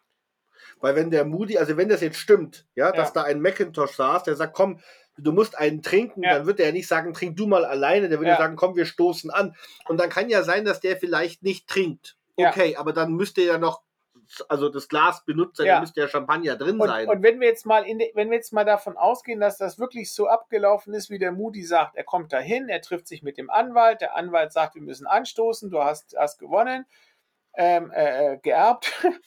ähm, und er weiß ja, dass ähm, der, der ähm, Champagner gegen ähm, Versetzt ist. Juice, ja, genau, versetzt ist, dann wäre es ja auch logisch, dass der Anwalt das nicht trinken möchte. Ja. Ja. Und damit wäre es auch für mich logisch, dass er dann, wenn der Moody dann sein Glas äxt, dazu kommen wir noch, dann das, was ich selber nicht getrunken habe, ins Waschbecken kippe. Das Also, meine ich. dass dann das Waschbecken nach Champagner riecht, fände ich jetzt eigentlich nicht so komisch. Das Punkt ist nur, es scheint ja, das andere Glas scheint ja nicht benutzt zu sein. Und das, Das, fände ich wieder komisch. Und das meine ich eben, warum der, der Calvin Moody daran nicht gedacht hat, zu sagen, ich kann da ja auch noch, er kann ja auch das drin lassen. Würde ja Mhm. passen, dass der sagt, ja, der Mhm. hat mir das gegeben, er selber hat Ja. nicht getrunken, ich habe halt äh, Ja. getrunken. Weil er hat ja den Champagner wohl offensichtlich wirklich mit Droge versetzt. Das kommt doch irgendwo Ja. mal. Ich glaube, das kommt. Ja, ich, ich habe es nicht aufgeschrieben, ich glaube, das kam irgendwann. Also wenn er nur so getan hätte, als wäre er betäubt worden und da war gar nichts in den Shampoos, dann. ja gut, okay. er, er tat, er hat es ja nicht getrunken. Aber trotzdem dann, ne? Er sagt ja dann auch in der Erzählung, eigentlich trinke ich ja so gut wie nie. Aber dann kriegt er also dann doch, wird er also quasi weich gekocht und dann trinkt er ein ganzes Glas. Ja, das ist 0,1. Ja, aber für jemanden, der sonst nicht trinkt, ist auch 0,1 eine ganze Menge. Oder nicht? Ja, nee, also das jetzt, also von dem her nicht. Aber ich denke mal, ein Glas Sekt auf Ex austrinken ist allein durch die Kohlensäure schwierig. Du eckst das nicht. Also Aber keiner er muss es ja leer getrunken haben. Ja, aber das, keiner, keiner sagt dann hoch die Tasse und dann trinkst du ein Sektglas auf Ex. Kennst du Martina? ja, entschuldige mal. Ich trinke eine Flasche auf Ex. Verdammt, bist ja nur am Also eine. Flasche nicht, aber Genau. also die Athenen können das. Ähm, So, so, und und- dann sagt der Mutti, dann bin ich eingeschlafen und weiß nichts Genau. mehr. Ne? Und wach dann am nächsten, also wache jetzt gerade wieder Ja. auf. Und der Hedge sagt doch dann, Professor, wollen Sie denn gar nichts fragen? Und der Professor sagt dann doch, äh, haben Sie einen Hut oder tragen Sie einen Ja. Hut? Ne? Und dann sagt er natürlich, die Bank von New York besteht darauf, dass Angestellte korrekt gekleidet sind. Es gehört offensichtlich ein Hut zu einem Menschen, dass er korrekt Ja, gekleidet damals ist. schon. Echt? Ja. Okay, aber dann, dann eine andere Frage. Es wäre jetzt später gekommen, aber kann ich ja jetzt auch schon einschieben. Er sagt irgendwann, er hat einen braunen Anzug an. Ja. Jeden Tag. Immer denselben. Der wird also nicht gewaschen. Ja? Soweit schon mal mit korrekt gekleidet. Und dazu trägt er einen schwarzen Bowler. Ja, das. Ein ähm, brauner Anzug mit schwarzen Bowler. Und die Bank erwartet, dass er korrekt gekleidet ist. Muss nicht modisch sein. Annika, als Modeexpertin des Van Dusen Podcasts, würdest du deinem Mann einen schwarzen Hut zu einem braunen Anzug? Naja, Hörst du uns hier? Annika, das ist ein Podcast, du musst Ich, reden. äh, das ist. Ähm, ähm, naja, du würdest ja auch, wenn du einen braunen Anzug anhast, schwarze Socken tragen. ja, aber ein Hut? Andere gibt es braune Hüte? Ja. Bestimmt, ja klar. Also, ja, aber, ja, so ein Indiana Jones Hut, aber das ist ja Nein, kein. den Nee, Bowler äh, gibt's in verschiedenen, den gibt's auch in braun. Ja? Also ich meine, der klassische ist ja im Prinzip, das ist ja ein Bowler, ist ja wie eine Melone, ne? Ja. Ja. Ja. Und da, da fällt mir halt immer das ein, so wenn, wenn Monty Python damals den englischen Banker dargestellt hat, mit diesem Anzug und dem Regenschirm und der Melone. Ja, ja. So, das ist so das. Und ich denke, dass da das Bild herkommt mit dem schwarzen Bowler. Ja, aber warum einen braunen Anzug? Wobei andererseits, vielleicht war das auch so ein ganz dunkles Braun, weil ich habe ja auch mal irgendwo gehört, das ist nicht schwarz, das ist dunkel, das ist Mitternachtsblau. Das ist schwarz für mich. Also unter Mikroskop erkennt man vielleicht, dass das Bei der blau richtigen ist. Beleuchtung. Also, wo wir gerade bei dem Bowler sind, dann packe ich jetzt mein Wissen hier noch aus. Ist auch so ungefähr das Letzte, was ich jetzt habe.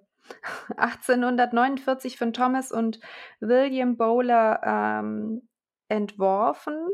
Ist eigentlich ein englischer Hut, also die kommen aus England.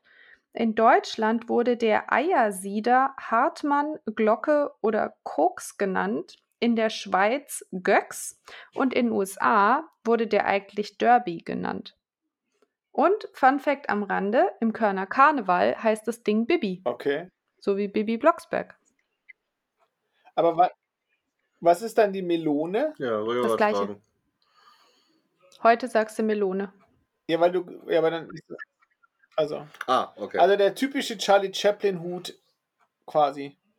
ja. ja. Ja. Oder der typische Bankerhut, Ja. den man damals so hatte. Aber ja, schwarzer Hut auf braunen Anzug, ja. Aber die hätten in den USA eigentlich gar nicht Bowler gesagt, sondern Derby. Ja. Okay. Okay, gut. Ähm, ja, der Van, Du- stimmt, der Van Dusen fragt nach dem Hut, er sagt ja, dann sagt er, und ist der? Und dann sagt Mhm. er, ja, keine Ahnung, den muss der Rechtsanwalt McIntosh mitgenommen haben. Ähm, genau wie den Brief. Ja.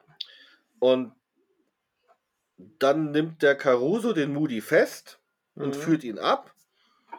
Und der Van Dusen befragt Miss Bigot. Und jetzt kommt ein Punkt, den ich an diesem Hörspiel einfach nicht mag, weil er fragt drei Fragen. Wie sah Macintosh aus? Mhm. Hatte Macintosh Referenzen? Und eine Frage, die wir jetzt noch nicht veröffentlichen, Genau. weil sie irgendwie wichtig ist für später. Aber jetzt kommen wir zu dem Punkt, wie sah Macintosh aus? Und dann beschreibt sie ihn ja mit groß, unauffällig, äh, Bart. Bart und so weiter. Ne? Die kam also doch gerade eben jetzt mit den Polizisten und dem Van Dusen in dieses Zimmer. Und da liegt der Moody am Boden. Und wir wissen ja, dass der Moody der Macintosh ist. Wie gut muss der Bart und was auch immer er sonst noch hatte gewesen sein? Äh, Brille. Ja. Genau, Bart und Brille. Dass die Beck, die Bigot. Bigot ihn nicht Ja, erkennt. das, das, ne, das glaube ich, je nachdem, was das ist. Er wird jetzt kein Schnurrbart gewesen sein oder so, sondern Das- vielleicht ein Vollbart oder ein Backenbart oder so. Was mich wunderte, ist, dass der Caruso sich dafür gar nicht interessiert hat, wie dieser angebliche Anwalt aussah. Ja. Dass Ja. der also Naja, nicht sagt, ich möchte die Beschreibung Ja, aber ich glaube, ich glaube, dass der Caruso das deswegen nicht wissen wollte, weil der hat sich ja sofort auf den, auf den Moody als Ja. Täter eingeschossen. Ja, aber denk mal dran, nachher, wenn der Caruso in der Van Dusen nach Hause fährt, sagt dann der James Caruso angerufen, ein Rechtsanwalt McIntosh ist der hiesigen Anwaltskammer nicht bekannt. Also muss der Caruso ja nachge nachgeforscht haben. Ja, aber da ist ja das, da ist ja das Aussehen unwichtig. Du fragst ja nicht Ja, bei der Moment. Er- Anwaltskammer, kennen Sie einen großen Stämmigen mit Bart? Nein, aber er hat sich grundsätzlich dafür schon interessiert, dann würde ich ja auch gerne Ja. wissen, wie der aussah. Also um eventuell eine Fahndung rausgeben zu können. Ja, naja, gut zugegeben, das stimmt schon. Also, und was mich total annervt, ist, ähm, dass er diese eine Frage dann eben nicht. Also, dass es heißt, da war noch eine Frage ja, und aber, aber, da sagen wir dann einfach erst später. Ja, aber das ist mich. halt dann, das ist halt so dieses Stilmittel, dass die also nicht versuchen wollen, zu früh zu spoilern. Ja, das hat der Van Dusen, das gibt es beim Kosa selten. Das gibt es ein paar Mal. Ja, Ähm, aber ich äh, kann jetzt natürlich nicht sagen, welchen Fällen, weil so wir genau weiß ich es nicht mehr. erst einen. Ich, hab, ich, ich komme jetzt gerade nicht drauf. Egal, komm. Auf alle Fälle, ja, Ja. also ich finde das, das finde ich einfach doof, weil das ist so, ähm, äh, das ist gemein. Genau. So. So, und jetzt heißt es, der Hedge fährt mit Van Dusen und Tracy im Auto zurück. Ja, Ja, wo ist denn das Fahrrad von dem Tracy? ja, Ja, vorm Potter-Gebäude. warum lässt er das stehen? Der Ja, garantiert warum, nimmt kein... der, warum nimmt der Hedge ihn mit? Mal abgesehen davon. Der hat auch seine Zeitungen nicht mitgenommen. Die Zeitungsjungen mussten die Zeitungen kaufen. Im Prinzip war das für ihn bares Geld. Ja, vielleicht war nur noch eine da. Vielleicht hat der Hedge die ihm abgekauft. Und dann nimmt den mit. Ja. Und das Fahrrad lassen sie zurück. Das kann dann jeder klauen. Die haben ja keine Schlösser zu dem damaligen Zeitpunkt. Vielleicht hat er das ins Potter-Gebäude reingeschoben. Ja. Ja, ich verstehe auch gar nicht, warum er ihn mitnimmt. ja. Hätte er einfach sagen können, der radelte wieder hinterher. Wir fuhren zur Bank Ja. und der radelt hinterher. Hätte er weitermachen können. Ja. So. Der Hedge unterhält sich dann so lange mit dem Van Dusen. Van Dusen. Und da ist er ja im Prinzip jetzt mal so richtig arschig, oder? Also die Art und Weise, also für, für einen Hedge ist ja der Fall klar, ne? Der, er sagt, äh, es muss der Macintosh gewesen sein. Moody ist klar unschuldig. Äh, Moody ist klar Trottel. unschuldig, genau, er ist ein Trottel. Macintosh hat äh, die, die Rollen getauscht und ist als Moody in die Bank gegangen. Und äh, äh, Hat einen Beleg, hat einen Beweis. Der Everett hätte gesagt, Moody habe sich irgendwie seltsam verhalten. genau. Weil der Hedge in der Van Dusen ihn ja so Ja. nicht widerspricht, ne, sondern Aber da habe ich mich dann auch gefragt, weißt du, wir, können es auch später noch machen, wenn sie dann mit dem Everett reden, dann lasse ich das jetzt mal kurz weg. Ähm, aber er, er, er stellt sich ja dann so hin, so, dass Van Dusen dann so ein bisschen einsilbig war und dann, das hat er nicht so gern, der große Mann, wenn Ja. er, wenn, wenn, wenn andere vor ihm auf die Lösung kommen. Nach all der Zeit, die die beiden miteinander verbracht haben, sieben Folgen. ja, Der siebte Fall erst. ja, Also, also, sechsmal war es so, ne, dass der andere deutlich klüger war. Und dann hat er quasi die Chutzpe, sich dann so hinzustellen und zu sagen, ja, vor allem, ich finde, der beschreibt ja den Van Dusen als irgendwie eingeschnappt, aber ich finde, so klingt der da Nee, gar nicht. nee, gar Über, Also nicht. überhaupt nicht. Ich meine, leicht suffisant sagt er, ja, das wäre eine Ja. Möglichkeit. Wie sieht es mit ihren Beweisen aus? Und es könnte sein. Ich meine, er weiß, dass es falsch ist, aber äh, ich finde ihn jetzt nicht irgendwie kniesig, sondern ähm, ne, eher, eher arrogant. Sie hüpft. Oh, Annika hüpft wieder. Okay. Also ich muss auch sagen, ich finde, das ist eine Folge, wo der Van, äh, der, oh Gott, wo der Hedge extrem äh, nervig rüberkommt. Ja, Also in der ganzen Folge ist der eigentlich nervt der nur. Der ist die ganze Zeit Ja, pissig bitte. zu allen, Ja. egal wer. Äh, und jetzt sagt er, er hat den Fall gelöst und ich finde, das ist auch ziemlich überheblich, äh, da irgendwie zu sagen, "Es ist doch alles klar, sonnenklar. Eigentlich genau, äh, eigentlich, weil du hast ja vorhin gesagt, der, der Tracy behandelt ihn so ein bisschen, wie er den Caruso behandelt. Und der Caruso, der ist ja auch so ein Schnellschießer, ne? Der immer sagt, ja, ist doch klar und so und so und so war das. Und jetzt macht er genau das Gleiche. Eigentlich ist der ein Abbild von dem Caruso. Und ich finde es einfach mega nervig. Ja, der Hedges ist, kommt nicht wahnsinnig sympathisch rüber ähm, in der ganzen Geschichte, ja. ne. Aber, aber in diesem Gespräch kommt 2 plus 2 ist 4 vor. Stimmt. Vom Tracy. Immer und überall. Merken Sie sich das, Mr. Hedge. Finde ich süß. Aber nee, was ich deswegen witzig finde, weil wenn du, ich habe mal irgendwann dieses, es gibt ja so ein Feature von Dusen ähm, und da ähm, sprechen ja der Herm und der Bauschulte und da sagen sie ja, der Bauschulte sagt ja, der, der Van Dusen, der wird so als Kotzbrocken dargestellt, was ich ehrlich gesagt gar nicht finde. Und Ich glaube, das war ursprünglich so geplant. ja, das war es dieses. Kommt, es kommt nicht so rüber. Ja, und, und der Hedge so als der, mit dem man sich identifiziert. Und das finde ich ehrlich gesagt in ganz vielen Fällen überhaupt nicht. Nee, also, nee, nee, du musst es anders sehen. Also, der, der, du identifizierst dich nicht mit dem Hedge, weil du sagst, der ist mir sympathisch und der benimmt sich so wie der Mann von der Straße, sondern du tust es deswegen, weil er im Prinzip den Wissensstand mit dem Hörer teilt. Was der Hedge weiß, das weiß auch der das Hörer. stimmt nicht. Weil er weiß ja, was er dir, was er die Bigot gefragt hat. Ja, Ja. im Groben und Ganzen. Ja. Aber die ganzen anderen Gedanken hast du nicht. Das ist das, ich weiß nicht, wie oft ich es schon mal erwähnt hatte. Bei Sherlock Holmes ist es der Watson. Ja, der ja. erzählt die Geschichte und im Prinzip hat der Leser den Wissensstand von Watson und auch Ja. Entsprechend weißt du dann immer nicht, wie, wie Aber es jetzt- dazu kommt. Deswegen ist die Arie ja so wichtig, wo der Detektiv dann seine Gedanken erklärt. Ja, aber jetzt in dem Fall weiß der ja zum Beispiel, was der die Bigot gefragt hat. Der weiß ja, dass der, der fragt ja dann, kann man so sagen. Ja, aber es interessiert ja ihn nicht, weil das spielt Ja, aber überhaupt keine warum Rolle für seine interessiert ihn das weil er, nicht? den, weil er den, die Schlussfolgerung nicht ziehen kann. Weil er das große Ganze Das heißt, ey, aber wenn ich das, dann würde ich doch zumindest, aber wenn ich gehe jetzt mal von mir aus, wenn ich jetzt sage, okay, ich habe hier verschiedene Fakten, Ja. ich weiß, wenn der Van Dusen was fragt, hat es immer irgendeinen Sinn, der fragt in der Regel jetzt nie irgendwas total Schwachsinniges. Das heißt, ich kann vielleicht sagen, ich komme, diesen Fakt kann Okay. ich nicht einordnen. Ja, aber das ist doch das gleiche mit dem Bowler. Ja, er hat nach dem Bowler gefragt und der Hörer und der Hedge können nicht nachvollziehen, was an dieser Frage so interessant sein soll. Ja, ehrlich gesagt kann ich es auch nicht nachvollziehen, warum die Frage so wichtig ist. Weil die Antwort ist ja gut, der Bowler ist nicht da, okay, aber den kann dieser Typ ja wirklich mitgenommen haben. Aber warum soll er nur den Hut mitnehmen und den Anzug nicht? Weil ich ehrlich gesagt davon ausgehe, dass der Macintosh vielleicht gedacht hat, die Gefahr, dass mit der Anzug vielleicht eine Nummer zu klein oder eine Nummer zu groß ist, nur weil der ungefähr meine Figur hat, kann ja sein, dass das dann nicht passt. Dann kauf mir lieber selber den Hut, kann ich mitnehmen. Ja, aber das kann ja dummerweise bei der Hutgröße auch passieren. Hast du mal einen Hut aufgesetzt, der dir zu groß oder zu klein ist, das fällt ja gar nicht auf. Stell dir mal vor, du setzt einen Hut auf und dann hängt die dir knapp, knapp vor der Nasenwurzel. Ja, okay, gut. Aber ich wir hätten denselbe Hutgröße, aber nicht dieselbe Klamottengröße, Holger. Ja, das war. Also das mal, also Hut kann ich sagen, der hat ungefähr meinen Kopf so grob, das müsste einigermaßen passen. Beim Anzug, auch wenn es heißt, die haben eine ähnliche Figur, kann ich mir schon vorstellen, dass das Ja. extrem auffallen würde, wenn auf einmal da zwei Zentimeter am Ärmel fehlen oder so. Also die fahren zurück zu Wall Street, zurück zur Bank Ja. und reden wieder mit dem Everett. Mhm. Und jetzt kommt das, was ich so komisch finde, dass das jetzt erst kommt und nicht schon vorher, äh, wie äh, Van Dusen dann eben sich erkundigt, wie der Moody so war am, an dem Tag, wo er seinen Dienst antrat.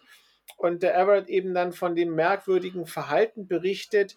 Äh, insbesondere habe ich aufgeschrieben, dass sein Signature äh, mit Gottes Hilfe nicht erwähnt wird. Aber ähm, das, Was er ja wirklich in dem Gespräch schon in dem Büro andauernd gesagt hat. Ne? Ja. aber das ist doch äh, eigentlich klar, weil der, der Van Dusen sieht doch jetzt den Everett das erste Mal. Und beim ersten Gespräch wollte der Everett ja quasi ansetzen zu diesem Thema, dass eben nicht alles wie immer war. Und da hat der Caruso ja abgebrochen. Ja, wobei Ja, ich sagen muss, wenn du überlegst, was der Everett zu sagen hat, vor allem die Sache mit dem Knopf am Ärmel, da hätte ich dem, das hätte ich aber auch, wenn der Polizist sagt, das will ich gar nicht hören, ich sage, aber eins sollten Sie noch wissen, der hat da seinen Knopf verloren, ne? Also ich meine, das sind ja entscheidende Hinweise, dass man das sagen kann. Ähm, und ähm, auch dieses, dass er da reinkam, stark erkältet war mit dem Hand, mit dem Taschentuch vor dem Gesicht, das hätte man ihm ja schon auch, also hätte ich jetzt schon erwartet, er sagt. Und da habe ich auch einen Punkt zu. Also, äh, es heißt ja, der, der, der Anwalt, der Macintosh, sei dem Moody ja so von Größe und Statur einigermaßen ähnlich. Ja. Und dann sagt er, der wäre dann mal durch diese Bank gegangen, hätte andauernd ein Taschentuch vorm Gesicht gehabt. Jetzt haben wir ja momentan alle diese Masken. Aber wenn der Holger, äh, wenn ich jetzt sage, ich bin ungefähr so groß wie der Holger, ja, und dann setze ich mir die Maske auf und gehe rein und sage, ich bin hier der Apotheker, der wird doch kein Mensch glauben, der den, den Holger schon mal Du gesehen hat. kannst, Also, nein, das stimmt nicht. Du kannst mit diesen Masken die Leute ganz schwer erkennen. Hat, hattest du das nicht Ja, letztes Mal gesagt, dass du eben äh, auch den nicht erkannt hast, den Gottfried? Ja, das ist richtig, aber ähm, ich habe auch nicht damit gerechnet, dass er kommt. Aber wenn jetzt jemand zu dir kommt, der jeden Tag da ist, den du jeden Tag siehst, ich weiß nicht, irgendwann wird mal erwähnt, wie lange der Moody da schon 20 Jahre. arbeitet. Ja. 20 Jahre. Und das ist der zuverlässigste Kurier, den sie haben. Und dann taucht einer auf, der sich quasi die Hand, also der kann ja das Gesicht nicht komplett verdecken, da muss er die Augen freilassen. Wie groß muss die Ähnlichkeit sein, dass das ausreicht, dass der Everett sagt, naja, das wird er wohl sein. Und trotzdem die Bigot den, den Moody nicht erkannt hat, wo er ohne Taschentuch da rumliegt. Ja. Weißt du, also einerseits wird er nicht wiedererkannt, wenn man ihn ohne Taschentuch sieht, ja, dass man sagt, das ist doch die gleiche Figur. Andererseits ist die Ähnlichkeit so hoch, dass ein Taschentuch ausreicht, dass zwei Leute dann plötzlich zu einer werden. Naja, aber die Annika. Bigot, die kannte den ja jetzt auch nicht. Also ich, ich würde jetzt mal sagen, die hat den vielleicht einmal bei der Schlüsselübergabe gesehen und dann vielleicht noch ein, zwei Mal im Treppenhaus. Aber das ist ja jetzt nicht so, dass die vielleicht den sich jetzt so genau anguckt. Und dass der andere ihn dafür hält, ja, das liegt natürlich auch daran, dass er es ist. Den, den Punkt kriegst du, aber hätte nicht beispielsweise der äh, Moody, wenn er denn das erste Mal den Anwalt sieht, sagen müssen, irgendwie kam mir sein Gesicht vertraut vor oder er sah aus wie ich. Der beschreibt den ja auch und sagt, er hat ihn zum ersten Mal getroffen. Aber wenn ich jetzt wo reinkomme und da ist einer, der mir zumindest entfernt ähnlich ist, fällt mir das auf. Und das fände ich, wenn ich jetzt über einen sprechen muss, der in so einer Situation wie der Moody ist, vermutlich das Geld gestohlen hat, doch eine wesentliche Information. Ja, es hätte seinem Plan zumindest nicht geschadet. Ja. Also ich habe einen ganz anderen Punkt, der, den ich ähm, da anbringen muss. Also ich, Annika, jetzt mal ganz im Ernst, lass die Kamera gerade an. Also, es kommt, ich bin stark erkältet. So, okay. Ne? So. Aber da renne ich doch nicht die ganze Zeit mit dem Taschentuch vorm Gesicht rum. Also wenn ich so erkältet bin, dass ich permanent so rumrenne, Dann, dann würde ich als Angestellter sagen, mein Gott, Sie sind ja todkrank, dann gehen Sie nach Hause, ich hole einen Kollegen.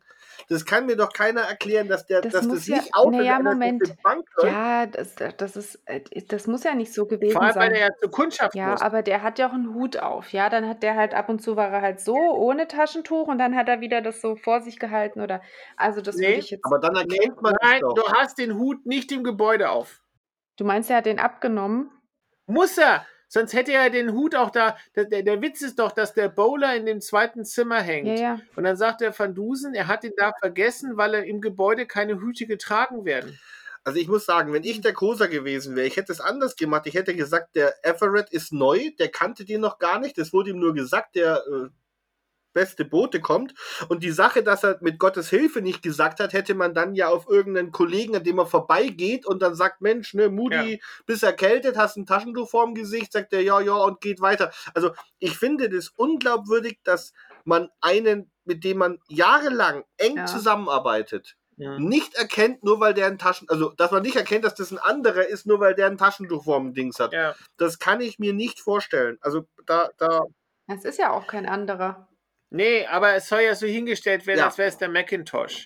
eben. Naja, Moment. Und damit wäre es ja eine andere Figur. Ja, aber ich meine, erstens, es ist nicht der andere und zweitens will er ja, der Moody will ja darauf raus, dass die anderen glauben, ah, dann ist der reingelegt worden. Und ganz ehrlich, wenn der Kosa nicht, äh, Quatsch, der Kosa, Mann, was ist mit, mit mir los? Wenn der Van Dusen nicht wäre und die Frau nicht zur Polizei gegangen wäre, das wollte ich eigentlich am Ende sagen, egal. Dann der Caruso hätte das doch so durchgewunken und hätte nach dem Anwalt gesucht. Das wäre dem doch nicht aufgefallen. Nee, hat er ja. Hat er ja auch. Ja, Hat er ja gar nicht nach dem Anwalt gesucht. Der Nee. hat doch den, den Moody gleich verhaftet. Sagt er doch ganz stolz am Ganz- Ende. Achso, ja, ja, genau. am Der, der, der Caruso hat ja nie den Macintosh im Verdacht gehabt. ja, ja. Ja, aber Annika, ich glaube einfach nicht, also wenn das jetzt, selbst wenn die Frau nicht so hingegangen wäre, ich glaube einfach nicht, dass ähm, dieser Everett dadurch reingelegt wird. Also wenn das jetzt, also verstehst du, das kann kein Fremder gewesen sein. Ja. Egal. Also der, ähm, der Macintosh erklärt das, gut, dann, Der Macintosh erklärt das? äh, der, der, der, der Everett erklärt das, dann ähm, So, da- das war jetzt das. fahren die heim. Nee, nee, nee, nee, nee, nee, um Gottes Willen. Da Nee, kommt noch ganz noch ganz was Wichtiges. ja, genau. Der, der, der ähm, ähm, Everett erzählt, dass der äh, Moody, wie er äh, geht, so in Eile war, dass er sich einen Knopf abgerissen hat. Ah, ja. Das ist wichtig. Ja, das, ja, weil ich das vorhin schon Ja, gesagt habe, deswegen genau. habe ich das abgehakt. und dass er das gar nicht bemerkt. Ja. Ähm, ja, dann kommt er noch, dass er immer den gleichen Anzug anhat, wo ich schon gesagt habe, wann lässt er denn den waschen? Der hat fünf Tage in der Woche, muss er arbeiten, fünf Tage lang den gleichen ja, Anzug an. Ja, aber immer korrekt gekleidet, ne? Der darf, Fremd der ist darf sich da kein Hotdog unterwegs holen. Gut. Genau. Dann der, Bank, fährt der Van der Dusen fährt, Bankangestellte hat den Knopf noch, weil in der Bank kommt nichts weg und den Knopf nimmt der Van Dusen an sich. Ja, okay. Ja. Ja, nee, das, das brauchen wir zum Schluss. Ja, das richtig, ist ja. in der Arie braucht man das ja. So, Van Dusen nach Hause, Lunchzeit, Hedge darf was essen, fand ich auch nett. Da kommt der Ähm, Anruf. Caruso hat angerufen. Der Anwalt ist James. nicht echt. Genau, es gibt keinen Rechtsanwalt. Und dafür gibt es jetzt die Ankündigung der Arie. Alle sollen zusammenkommen, 16 Uhr im Büro E E12. Mhm. Ja. Und jetzt frage ich mich, warum braucht der da noch? Warum sagt der Van Dusen, in, wir treffen uns erst in, ähm, was wird es jetzt sein? 12? Nee. Ist egal. Warum sagt er, wir brauchen jetzt noch Zeit? Warum sagt er nicht sofort, wir können jetzt. Warum fährt der heim? Der weiß, der kann doch direkt Ja. sagen, Potter, hier, geht zum Potter-Gebäude zurück, ich kläre euch, es Ich wollte gerade sagen, vielleicht muss er mal, vielleicht will er sich frisch machen, vielleicht braucht er das, um seinen großen Auftritt vorzubereiten. Ein bisschen schrullig ist der Van Ja. Dusen doch. Ja, aber es ist unnötig. Er braucht, er muss nicht mehr nachdenken oder so. Sag, manchmal sagt er das ja, ich muss noch nachdenken. Äh, Ja. Die Arie wird, ist, die Arie wird unterstützt von Meisels Hoppy Hell. Ja, hat mein Bruder jetzt auch am Start. Ja. So. Ähm, Van Dusen rief und alle, die er rief, kamen. So, das ist ein Zitat. Habt ihr das auch? Mhm. Das Originalzitat ist: Der König rief und alle, alle kamen. Das ist von ähm, Gottlieb Samuel Heun. Komischerweise wird der auch bezeichnet als Heinrich Klauren. Ich habe nicht so ganz gerafft, warum der zwei Namen hat, aber das, ich hatte auch keine Lust, dann zu googeln. Äh, 1711 bis 1854. Der hat wohl nur ein gutes Buch gehabt, aber der Mann war, war ziemlich bekannt. Ja. Okay.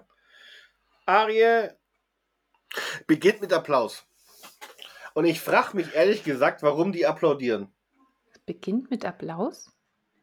Ja, kann, kann hör mal, hör mal genau hin. Der kommt alle, die kamen, und dann hörst du applaudieren und der Dick Tracy ruft ein Hoch auf Professor Van Dusen und dann sagt, fängt der Van Dusen an mit seiner, mit seiner Arie. Es beginnt mit einem Applaus. Die applaudieren dem Van Also Dusen. die als der applaudieren, reinkommt. als er den Fall löst, aber Nein, das auch. Nee, nee, ich glaube auch. Hör noch mal genau rein, Annika. Ich habe extra noch zweimal auch- nachgehört. Die applaudieren ihm. Das ist ein Fehler. Wahrscheinlich war das der Applaus von danach, den sie da schon reingeschnitten haben. Aber die applaudieren definitiv, als er reinkommt. ich habe mir nur aufgeschrieben, die Bigot macht erstmal schön Werbung. Ja, Ja, fand ich geil. Das habe ich auch aufgeschrieben, genau. Finde ich ziemlich clever. ja. So, ich habe jetzt eigentlich, also der Van Dusen fängt ja da an, ne, mit dem, mit dem äh, Champagner zu erzählen, dass der da also mit Morphium versetzt war. Und da dachte ich, jetzt darf ich wieder was erzählen über Morphium, weil keiner anderes weiß. Also, der Van Dusen, das finde ich am witzigsten, der hat die Summenformel C17H19NO3. Ähm, bei so organischen Substanzen gibt es Summenformeln. Manchmal benutzt man die, aber eigentlich eher selten, weil das ist nicht spezifisch. Also es gibt Summenformeln, wo du sagst, dahinter können sich verschiedene Verbindungen verbergen, die einfach nur die gleiche Anzahl an Cs, Hs und was Gott was haben. Ends. Ja, muss ja nicht immer ein N Ist ein sein. N drin. Ja, in dem Fall, aber, ne, so. Morphium, das musste ich jetzt googeln, weil das wusste ich auch nicht mehr, ähm, äh, wurde acht, äh, 1700, nee, Quatsch, 1804 entdeckt von einem Apothekergehilfen, das möchte ich mal sagen, ne, was wir alles entdeckt haben. Nee, Apothekergehilfe, kein Apotheker. Er war doch mal einer. Also ich. Weil, der, der ist bestimmt Apotheker geworden danach. So, Morphium äh, ist bekannt, äh, ist eines der ältesten ähm, Betäubungsmittel, die die Menschheit kennt, wird gewonnen von Opium. Das ist der Saft vom Schlafmohn äh, äh, Papaver somniferum. Einmal eine Frage. Der Mohn, diese rote, diese Das ist der rote, Klatschmohn, was du meinst. das ist nicht der Nee. Mohn. Also es ist, es ist witzigerweise tatsächlich so, dass der Ackermohn, den, der bei uns hier so auf den Feldern wächst, Der ne? Klatschmohn. Genau, beziehungsweise der Mohn, der verwendet wird, wenn du jetzt Mohnkuchen oder was ich so gerne mag, diese Laugenstangen. Mhm. Wenn man davon sehr viel essen würde, wir haben das damals ausprobiert in der Uni, Dann steckt der Drogentest an. genau, dann sticht der Drogentest an. Ja, aber äh, wo, wo gibt es denn Schlafmohn in Europa? Äh, in Europa bin ich jetzt unsicher. Also auf alle Fälle beispielsweise da so hinten Richtung Afghanistan. Das ist ja nicht mehr Europa. Nee, deswegen sage ich ja, in Europa bin ich mir unsicher, aber das ist eher so eine, so eine Ecke da hinten. Gut. Und die haben dann quasi die Mondkapseln angeritzt, so ähnlich wie beim, beim Gewinnen von, von Kautschuk aus dem Baum. Und dann fließt dieser Milchsaft raus und der wurde quasi aufgefangen. Und da wurde dann Rohopium draus gewonnen und aus dem Rohopium wurde dann das Morphium gewonnen. Ähm, Betäubungsmittel. Ist ein, ja, ist ein Betäubung. So zwei Sachen sind für Opium, äh, für, für Morphium eigentlich interessant. Das eine, das rohe Morphium ist nicht wasserlöslich, sondern du müsstest ähm, die Base nehmen, aber das ist jetzt nicht weiter wichtig, das wäre jetzt durchaus denkbar. Aber der hat das ja quasi oral eingenommen, weil es ja im Champagner war. Und die Bioverfügbarkeit von oralen Morphiumverbindungen ist relativ flach, also so bei 20 Prozent.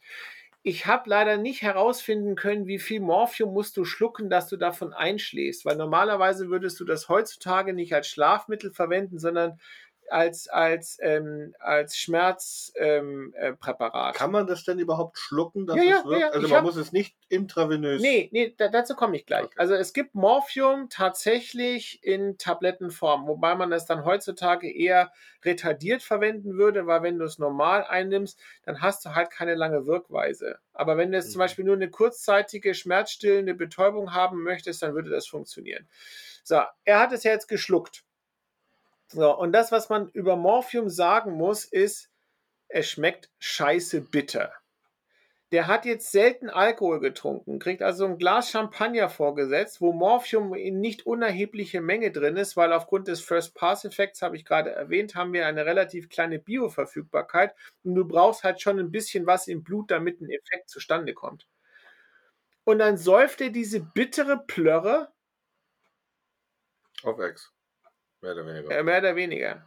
Also, dass der Van Dusen durch so einen Geschmackstest, ich meine, der hat doch gesagt, dass er irgendwo in dem Waschbecken einmal durchgewischt hat oder so, ne? Ich weiß Mhm. nicht, wie er draufkommt, dass da Morphium drin ist, ob er den Champagner aus der Flasche probiert hat oder aus dem Waschbecken. Also, dass du das schmecken kannst, das glaube ich glatt. Das schmeckt echt nicht lecker.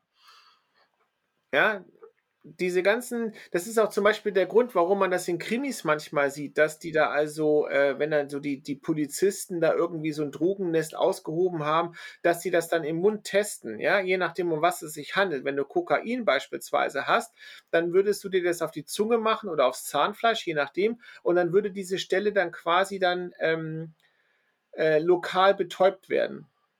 So wie beim Ah. Zahnarzt, weißt du? Okay. Also das, das merkst du richtig. Und wenn du eben jetzt sowas hast wie, wie, wie Morphium oder Heroin oder so, das würde also auffallen durch den extrem bitteren Geschmack. Okay. Sicherlich ist das jetzt kein Hinweis, dass es nichts auch was anderes sein könnte. Aber du würdest es zum Beispiel unterscheiden können gegen Mehl oder Zucker oder Milchzucker oder was auch immer. Also es ist nicht glaubhaft, dass er das einfach so geschluckt hat.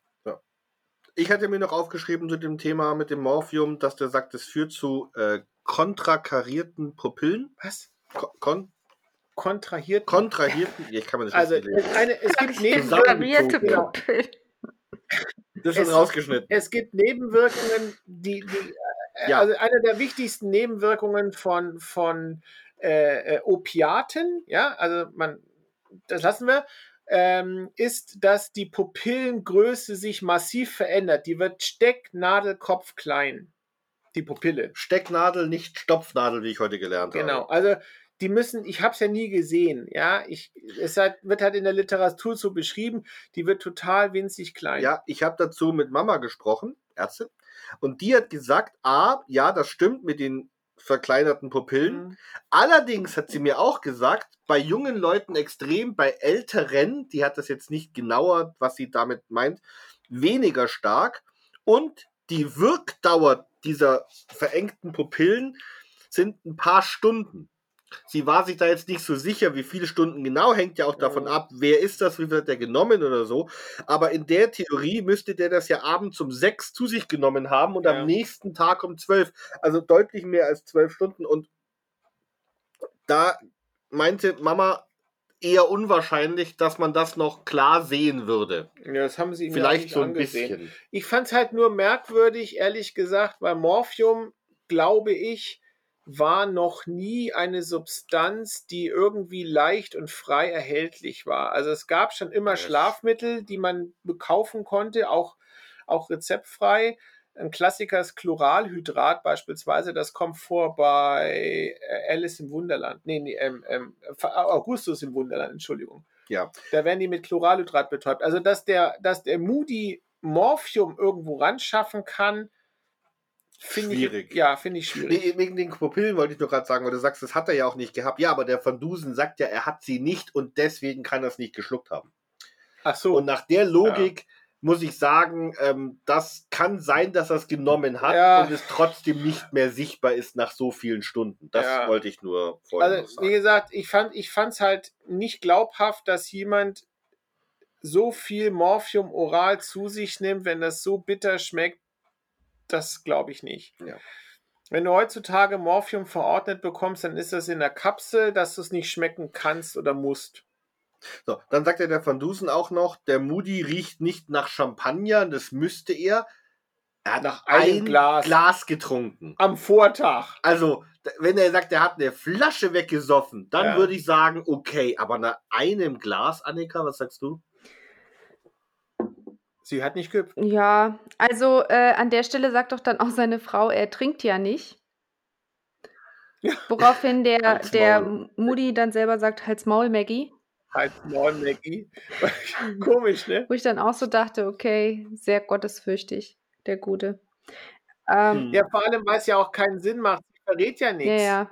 Also, So, Ja, aber du wobei, merkst schon, bestätigt ja dem Professor, dass der nicht trinkt. ja, man merkt schon, dass der irgendwie, äh, er ist schon angepisster als vorher. und vor allem am Anfang, wo die da aufgetaucht ist, beim Caruso, die Maggie, ne, habe ich mir gedacht, so naiv kann doch kein Mensch sein, die ist eingeweiht. Das glaube ich nicht.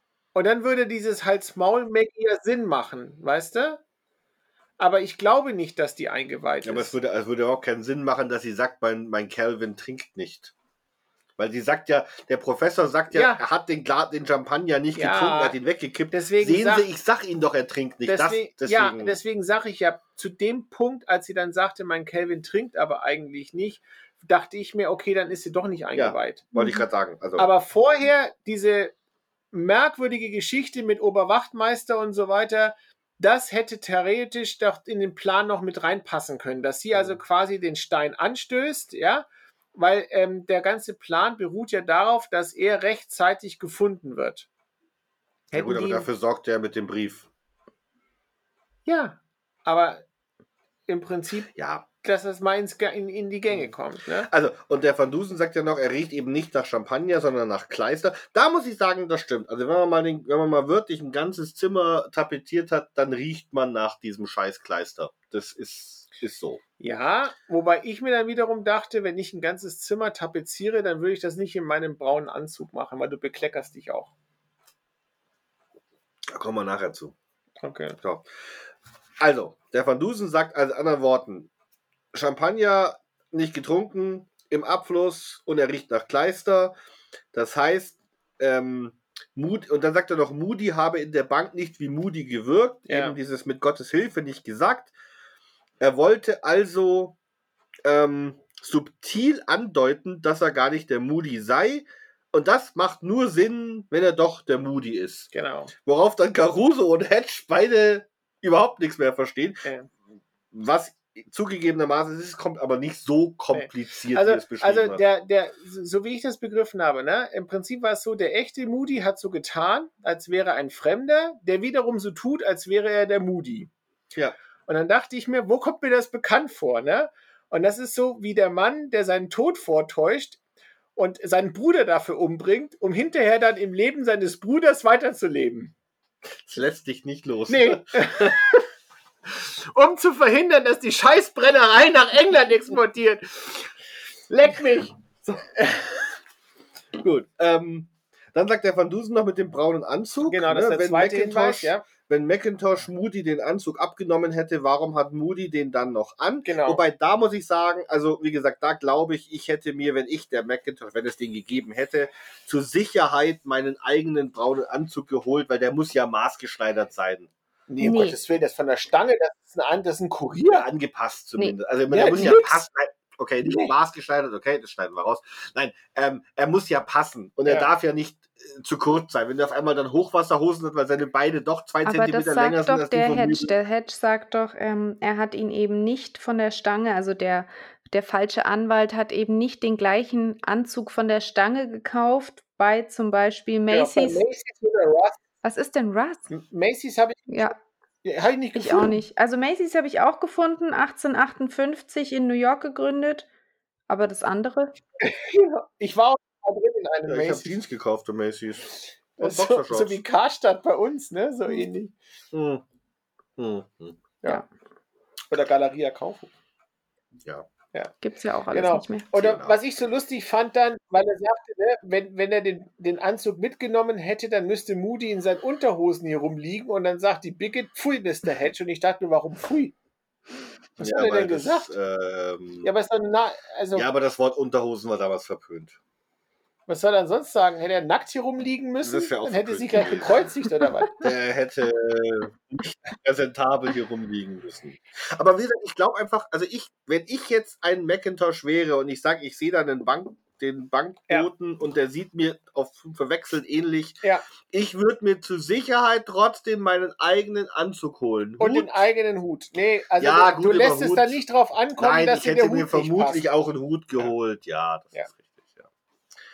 Also da muss ich sagen, die, das Argument aber, und darauf kommt er dann ja, der Moody in der Bank, der Bank Moody hat sich den Knopf abgerissen, ohne es zu merken. Da muss ich auch sagen, das merkt man. Mhm. Nee, wenn Doch. der, wenn, der, wenn, der, wenn der Knopf schon ein bisschen Nein, locker ist. Also, Ja, dann Also, nicht. wir reden ja von dem Manschettenknopf. ja aber der ist doch ich, ne? Tadellos nicht angezogen. Ja, aber war es nicht ja, ein ja, hier, Manschettenknopf? ja, hier so. Genau. Die brauchst du ja nicht. Das sind ja, das sind ja Aber du spürst es Fake-Knöpfe. doch, du hängst da irgendwo. nein, das spürst du nicht.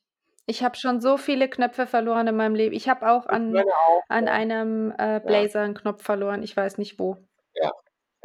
Also, äh, du merkst es vielleicht, wenn das ein Knopf ist, der, der quasi unter Zug ist, weil Moment. du damit die Jacke zumachst. Ganz kurz, Annika, die Frage ist, hast du ihn verloren, weil er locker wurde und rausfiel oder hast du ihn verloren, weil er abgerissen ist? Ja, aber wenn der locker ist, dann reißt er ab. Ja, aber der war ja nicht locker, der war ja tadellos, der Anzug. Ja, weil man das nicht Du siehst sieht. doch nicht, wenn ein Knopf locker Sieht wird. Doch. Doch. Also, Ja, dann ist er aber schon kurz vorm Abfallen, wenn du es siehst. ja, also wenn er kurz vor Knopf ist, sage ich jetzt dann, dann merkst du das. Also gut, auf alle Fälle, ähm, also sagt, das waren die Argumente vom Van Dusen. Er riecht nicht nach Champagner, er riecht nach Kleister, er hat keine zusammengezogenen Pupillen. Wie heißt das Wort? Con? Was? Das Wort mit den Pupillen? Con. Sag klein. Jetzt sag du mir, wie es heißt. Nee, sag klein. Du weißt es also auch nicht. Gut. Jedenfalls Kon- nicht kontrakariert. Kon, kon, kon, kon, Kontrahiert. Kontra, danke. So. Ähm, und das sagt, und jetzt fand ich das nett, weil dann kommt, dann sagt der Hedge was ähm, auf diesen Paukenschlag und man hört im Hintergrund einen Paukenschlag. Genau. Fand ich sehr nett. So, und dann sagt der ähm, Van Dusen, der Fall ist gelöst. Ja. Ähm, Moody Und, und, ganz kurz mal, ja. und ganz kurz mal, und er hat dieses Mal halt auch ein paar Beweise. Nicht viele, aber er hat Beweise, weil so oft gibt es da Fälle, wo er quasi den nur Täter. Indizien hat. Ja, Diesmal hat er wirklich Beweise. Ja. Das war der Knopf alleine. Wobei, das wäre der wichtigste. Ich hätte den ganzen anderen Scheiß weggelassen. Sagen, Junge, du hast hier einen Anzug, dass der Rechtsanwalt zurückkommt und dem den Anzug wieder anzieht, ist ja unwahrscheinlich. Ja, weil der hätte ja sonst in Unterhose rumliegen müssen. Pfui, Mr. Hedge. Also allein der, der Knopf alleine beweist, dass er in der Bank gewesen sein muss an dem Tag, an dem Ja. Morgen. Ja. So, hätte er den ganzen Sermon hätte er sparen können. So, ähm, dann sagt der Fall ist gelöst und dann sagt der Caruso, aber sie sagen nicht, wo das Geld geblieben ist. Genau. Und dann kommt es zu dieser ominösen dritten Frage an Miss Bickett, Ja. Die er gefragt hat, wurde im selben Zeitraum noch ein Büro vermietet unter ungewöhnlichen Umständen? Und das ist ja wohl die mit Abstand dümmste Frage. Ja, also im Prinzip läuft es ja darauf hinaus, dass er sagt, es war nicht irgendwie einer, der sich da vorgestellt hat und so, hallo, hier bin ich, haben Sie ein Büro, sondern die hat ja quasi das Büro angemietet aufgrund eines Briefumschlages mit Geld drin. Ja, aber die Frage, würdest du Ja. die Frage so stellen? Naja, es ist halt, worauf es halt hinausläuft, ist, dass der Macintosh nicht als Macintosh bei der Bigot war. Das erklärt halt dann Ja. das, was ich die ganze Zeit sage, warum erkennt die den Typen nicht wieder, wenn er doch schon mal mit Bart und Brille bei ihr war.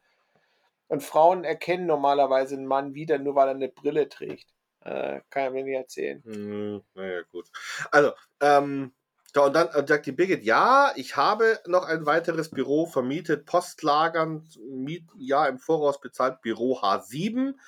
Da gehen sie dann hin und da ist die leere Geldtasche, von der sie überhaupt nicht sagen, wie die geöffnet wurde, weil angeblich kann man die nur mit zwei Schlüsseln öffnen. Also, ne? So viel zum Thema Sicherheit.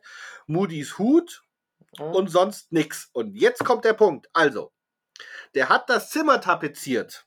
Das heißt, da drin Über muss Nacht- sein Kleister, Pinsel, nee, Überreste von Tapete und ein Tapetentisch, weil Jetzt du musst mal. die ja irgendwo und ausrollen. er hat ja auch Zeit, er hat, ich, ich dachte immer über Nacht, aber er hat ja erst am nächsten Morgen die Chance gehabt, das Geld zu klauen. Also er muss ja quasi zwischen 9 dem Uhr Moment, und wo er die 12 Bank Uhr, verlässt und dem Moment, wo der Caruso an die Tür Ja, wummert, drei Stunden Zeit. Aber leck mich klar, da ganz Das schön. ist. Und vor allem, er muss das ja, er hat ja auch einzelne Scheine gehabt, ne? Also ich habe das, das, das, das wäre dann das nächste. Wie hat er das gemacht? Also hat er jetzt quasi die Scheine wie eine Tapete an die Wand geklebt und da, da, da drüber die Tapete? Ja. Oder, ja, oder hat er die Scheine quasi hinter die Tapete und die dann immer wieder ein Stückchenweise Na festgeklebt? gut, ich meine, die Frage, wie er das macht. Du hast normalerweise, legst dir einen, Tape- hast du einen Tapeziertisch, Ja, den er ja nicht hat, ähm, ne, weil der wird ja da rumstehen. Ja. Und dann würdest du die Tapete ausrollen, vollkleistern, Ja. dann könntest du die Geldscheine drauf, dann musst du aber die Geldscheine auch wieder vollkleistern. Ja, aber die Frage ist doch, wie kriegst du dann später die Geldscheine wieder ab? ja, du musst die Tapete abweichen. Das geht schon. Okay. Die Gefahr, dass dir ein paar Geldscheine zerreißen, ist Mhm. natürlich gegeben. Aber er hat, der hat halt nicht gekleckert, er hat nichts hinterlassen, was darauf hinweist, dass da frisch tapeziert wurde, außer dass es riecht. Ja, wobei, sagen wir mal so, der kann sich seinen Anzug ja ausgezogen haben und an den Haken gehängt haben, dann würde er trotzdem nach Kleister riechen. Ja, ja, ja, aber, Also- aber der, der Fußboden und so, er muss ja im Prinzip dann auch den Boden abgedeckt Moment, nee, nee, der Boden, nee, muss er nicht, weil in dem Raum drin kann man ja sehen, dass der tapeziert ist. Nur der Punkt ist, ähm, also wo hat er denn den Kleister, den Pinsel, die Tapetenreste und den Tapeten? Warum hat er das alles noch aus dem Raum raus, aber den die Tisch Geldtasche braucht er nicht? theoretisch nicht, er kann sich die Mühe machen, auf dem Boden das machen. Gut, aber dann er braucht braucht- er immer noch Kleister und Pinsel. Ja, aber Und den muss er irgendwo haben und die standen ja nicht drin, sonst hätten sie es ja gesagt, dass und er da hat ja kein drittes steht. Büro. Und er musste es ja irgend und warum sollte er das weggeworfen haben, aber dann die Geldtasche drin liegen lassen? Ja, Also Beweisstück A, eine Geld, also äh, ja. äh, hat mich das geärgert. Das hat mich wirklich geärgert. Abgesehen Ja. davon, also in drei Stunden einen Raum tapeziert auf die Art und dann 3000 Geldscheine, ne? Ta- drei- 300.000 Nee, nee, Euro. ta 1000 Scheine hat er. Nee, Nein, nee 3000 Scheine. 3000 mit, Scheine ja, genau, hat er. Mit 100 Und die muss er da erstmal, das ist schon, das dauert schon. Die einzeln da rein ist schon, ne- also der Mann sollte nicht Bankbote werden, er sollte Tapezierer werden, da wird er Geld verdienen. Ja. So, und dann kommt der berühmte Satz äh, Pecunia non olet, Geld stinkt nicht, von Vespasian. von Vespasian. Weißt du, wo das herkommt? Ja, Warum er das? Dann sag. der war es, ich weiß nicht mehr, wann der war, aber da ging es im Prinzip darum, dass die äh, Staatskasse relativ leer war und die öffentlichen Bedürfnisanstalten sollten dann äh, äh, quasi unter, unter ähm, Kost, also sollten kostenpflichtig werden. Und dann hat, hat es doch geheißen dann, ähm, äh, ja, aber das, äh, äh, das Geld, was, was er da holt, ähm, äh, ist ja quasi Ja. Auf, auf Urin basiert. Und dann sagt Ja. er, ja, der Urin stinkt, aber Geld stinkt nicht. Ja, fast. Äh, ja, äh, ja, also sieb, sie, äh, 70 nach, äh, 69 nach bis 79 nach, also der war nicht lange. Ähm, es war so, die haben damals neben den öffentlichen Toiletten auch öffentliche, sie haben so quasi Amporen gehabt, wo du reinpinkeln konntest. Und das war wichtig, weil die brauchten das für die Ledergerberei, das, den Urin. Ne, den Hahn, die Harnsäure. Die haben, ja, also die, aus dem Urin haben sie das rausgeholt. Und das, und das war bisher umsonst. Das heißt, die, die haben da quasi Amporen hingestellt, da konnten die Römer reinpinkeln und die haben sich das dann abgeholt und das Ja, benutzt. okay. Und das hat er versteuert. Okay. Also nicht die Ah, Latrinen, sondern das. also ich wusste nur, es und- geht ums ja. Pinkeln, das war so der Witz. Also, ähm, so. Ja. Also der Moody hat das also 3000 Geldscheine eintapeziert. Das Motiv war Gier, nun, das ist klar. Ne? Und dann kommt der Satz äh, von Dick Tracy, ähm, der Mensch lenkt, Van Dusen denkt. Und das ist ein abgewandeltes Bibelzitat. Und ich hatte mir eigentlich aufgeschrieben, wo in der Bibel das steht, aber Klingt nach Alten Testament. nee, neues. Okay. Neues. Also, es heißt eigentlich, der Mensch denkt und Gott lenkt. Wobei Ja. so steht es da auch nicht drin, sondern irgendwie verklausuliert. Ja, dann sind wir durch, oder? Annika? Ja, Das Einzige, was ich noch wollte, wäre, weil ähm, der Caruso dann zu Recht sagt, er hat ja schon immer den Moody verdächtigt.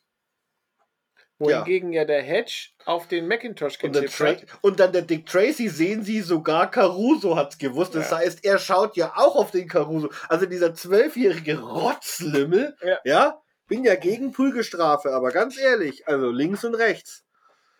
Äh, Ja.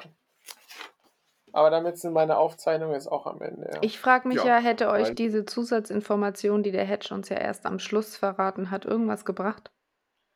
äh, wahrscheinlich nicht. Ähm, sagen wir mal so, sie hätte mir so gesehen vielleicht was gebracht, weil du natürlich weißt, dass der Van Dusen nie umsonst irgendwas fragt. Das heißt, Ja, der fragt nach einem weiteren Büro und dann wäre natürlich schon die Frage gewesen, Ja, aber hätte auch genau sein können, dass der Macintosh sich da drin versteckt. Also, ja, stimmt eigentlich. Wenn du daran glaubst, dass es den Macintosh Ja. gibt. Wobei ich, wie gesagt, mit dem, also mit dem Ding in der Bank, das macht, nee, also, nee. Aber es hätte mir jetzt nicht die Lösung. Es gibt einen anderen Fall, wo er sagt, ich sage Ihnen nicht, was er noch gefragt hat, der Spannung wegen. Und da war die Frage, die Antwort hat dir dann den Fall gelöst. die hatten wir doch schon die Geschichte. Was war denn das? Ähm, ja, ich bin jetzt gerade auch unsicher. Hatten wir die echt schon? Ich meine. Na gut, ist egal. Wir haben schon so, So, viele Folgen. so, ich würde sagen, wir kommen mal zur Wertung, oder? Hast du noch was, Annika? Nö, ich finde nur, er Mhm. hat sich ganz schön viel Mühe gegeben dafür, dass er nur ein bisschen Geld zum Ausgeben haben wollte. Ein bisschen der 300.000 Dollar. Ja, aber er sagt ja, er will ja auch mal was ausgeben. Es ist ja nicht so, dass der sich damit Ja. absetzen wollte, oder? Was wollte der mit dem Geld?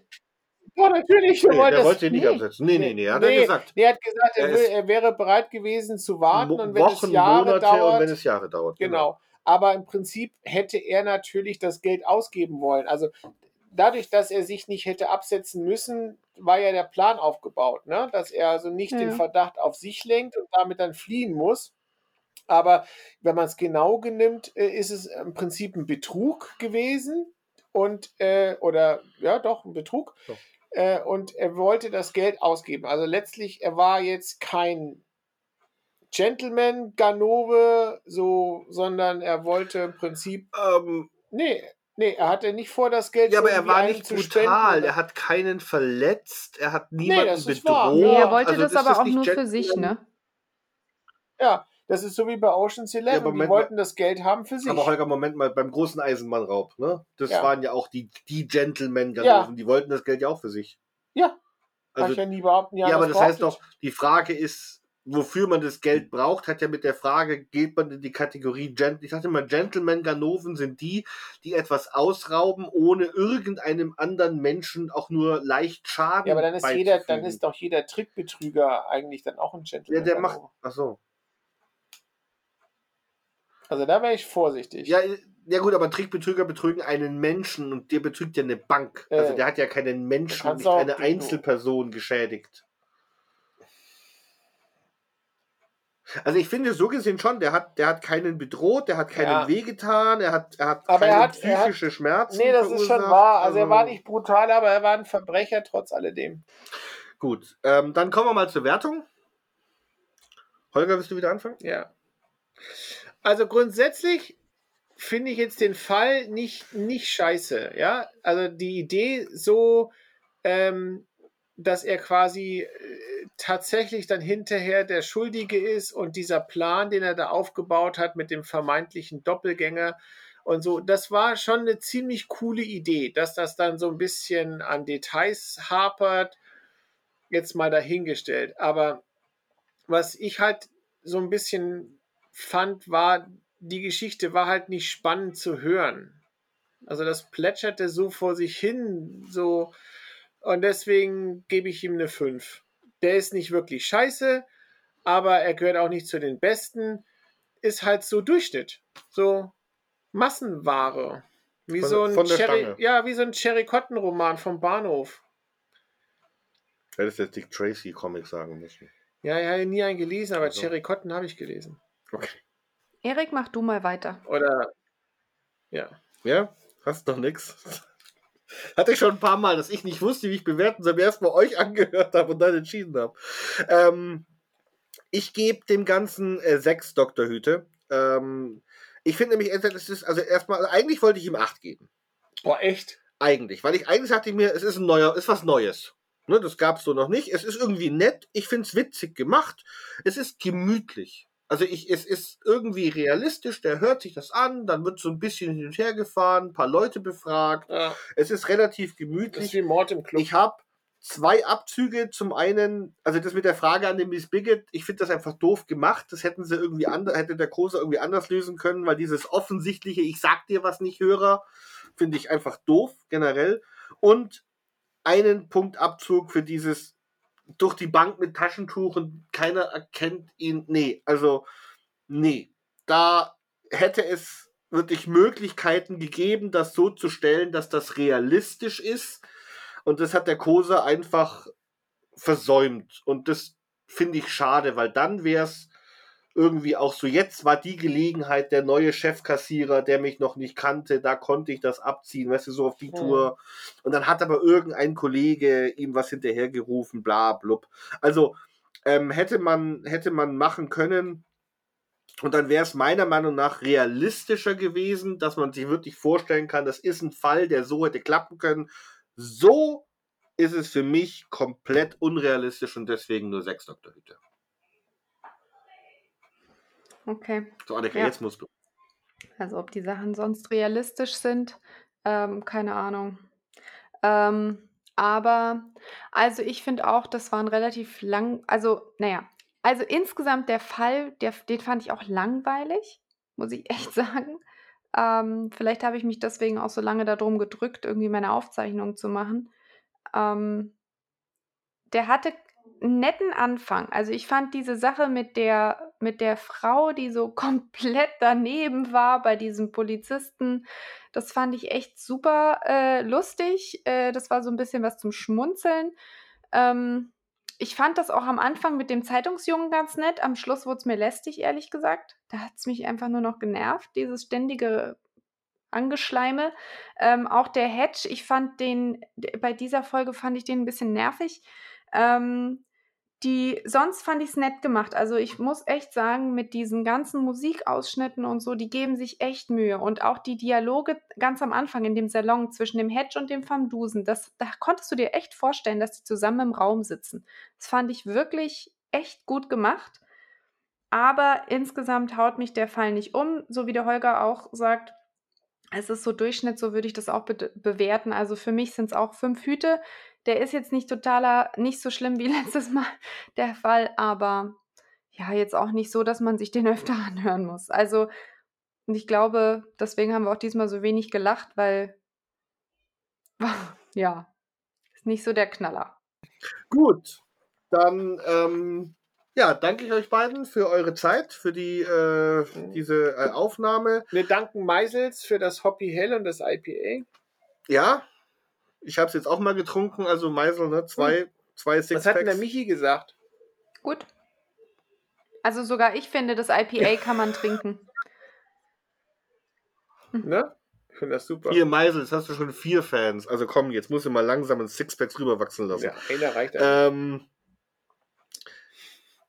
ich freue, also wir haben uns, ähm, vielleicht noch eine kleine Ankündigung, wir haben uns noch vorher kurz unterhalten, dass wir zur, ähm, zur 25. Folge, das wird jetzt schon mal angekündigt, etwas Besonderes machen wollen und wir haben uns eins überlegt, unter anderem, dass wir euch äh, abstimmen lassen, welche Folge das sein wird. Wir werden nach momentanem Plan in den nächsten Wochen irgendwann auf Instagram und im Blog etwas dazu veröffentlichen. Ähm, es wird drei Vorschläge geben, drei Fälle. Und dann dürft ihr abstimmen, welchen wir dann zum 25. Jubiläum ähm, des, des Podcastes ähm, be behandeln. Und wir nehmen die einfache Mehrheit. Also wenn nur einer, einer votet, dann hat der halt dann gewählt. Ja, oder wenn, also wenn, äh, keine absolute Mehrheit, genau. Also Ja. der, der, die Folge, die die meisten Stimmen, es gibt Ja. keine Stichwahl, sondern Ja. die Folge von den dreien, die die meisten Stimmen bekommt, äh, wird es dann sein. Ähm, wir werden wahrscheinlich ja wieder ein äh, Digestivum haben. Ich wünsche uns allen schon mal äh, viel Erfolg, das die nächste Folge durchzuhalten, weil der Holger wird bei der nächsten Folge, glaube ich, komplett ausrasten, weil seine absolute Hassfolge jetzt dann kommt, ähm, die wir ihm aber trotzdem nicht ersparen wollen. Wieso verrätst du das jetzt so viel schon? Hoppy Hell kann ich gar nicht trinken. Ja, ich kann doch nur sagen, dass er eine Hassfolge naja, ist. so Welche viele sage ich ja. Hassfolgen hat der Holger nicht, oder? Äh, Seine Hassfolge. Meine Hassfolge ist es zum Beispiel gar nicht. Aber dazu kommen wir Wart ab, Annika, bis du die gehört hast. Also, wünsche euch einen wunderschönen Sonntag oder was immer für ein Wochentag ist, wenn ihr es hört. Und damit verabschieden wir uns. Tschüss. Tschüss. Ciao.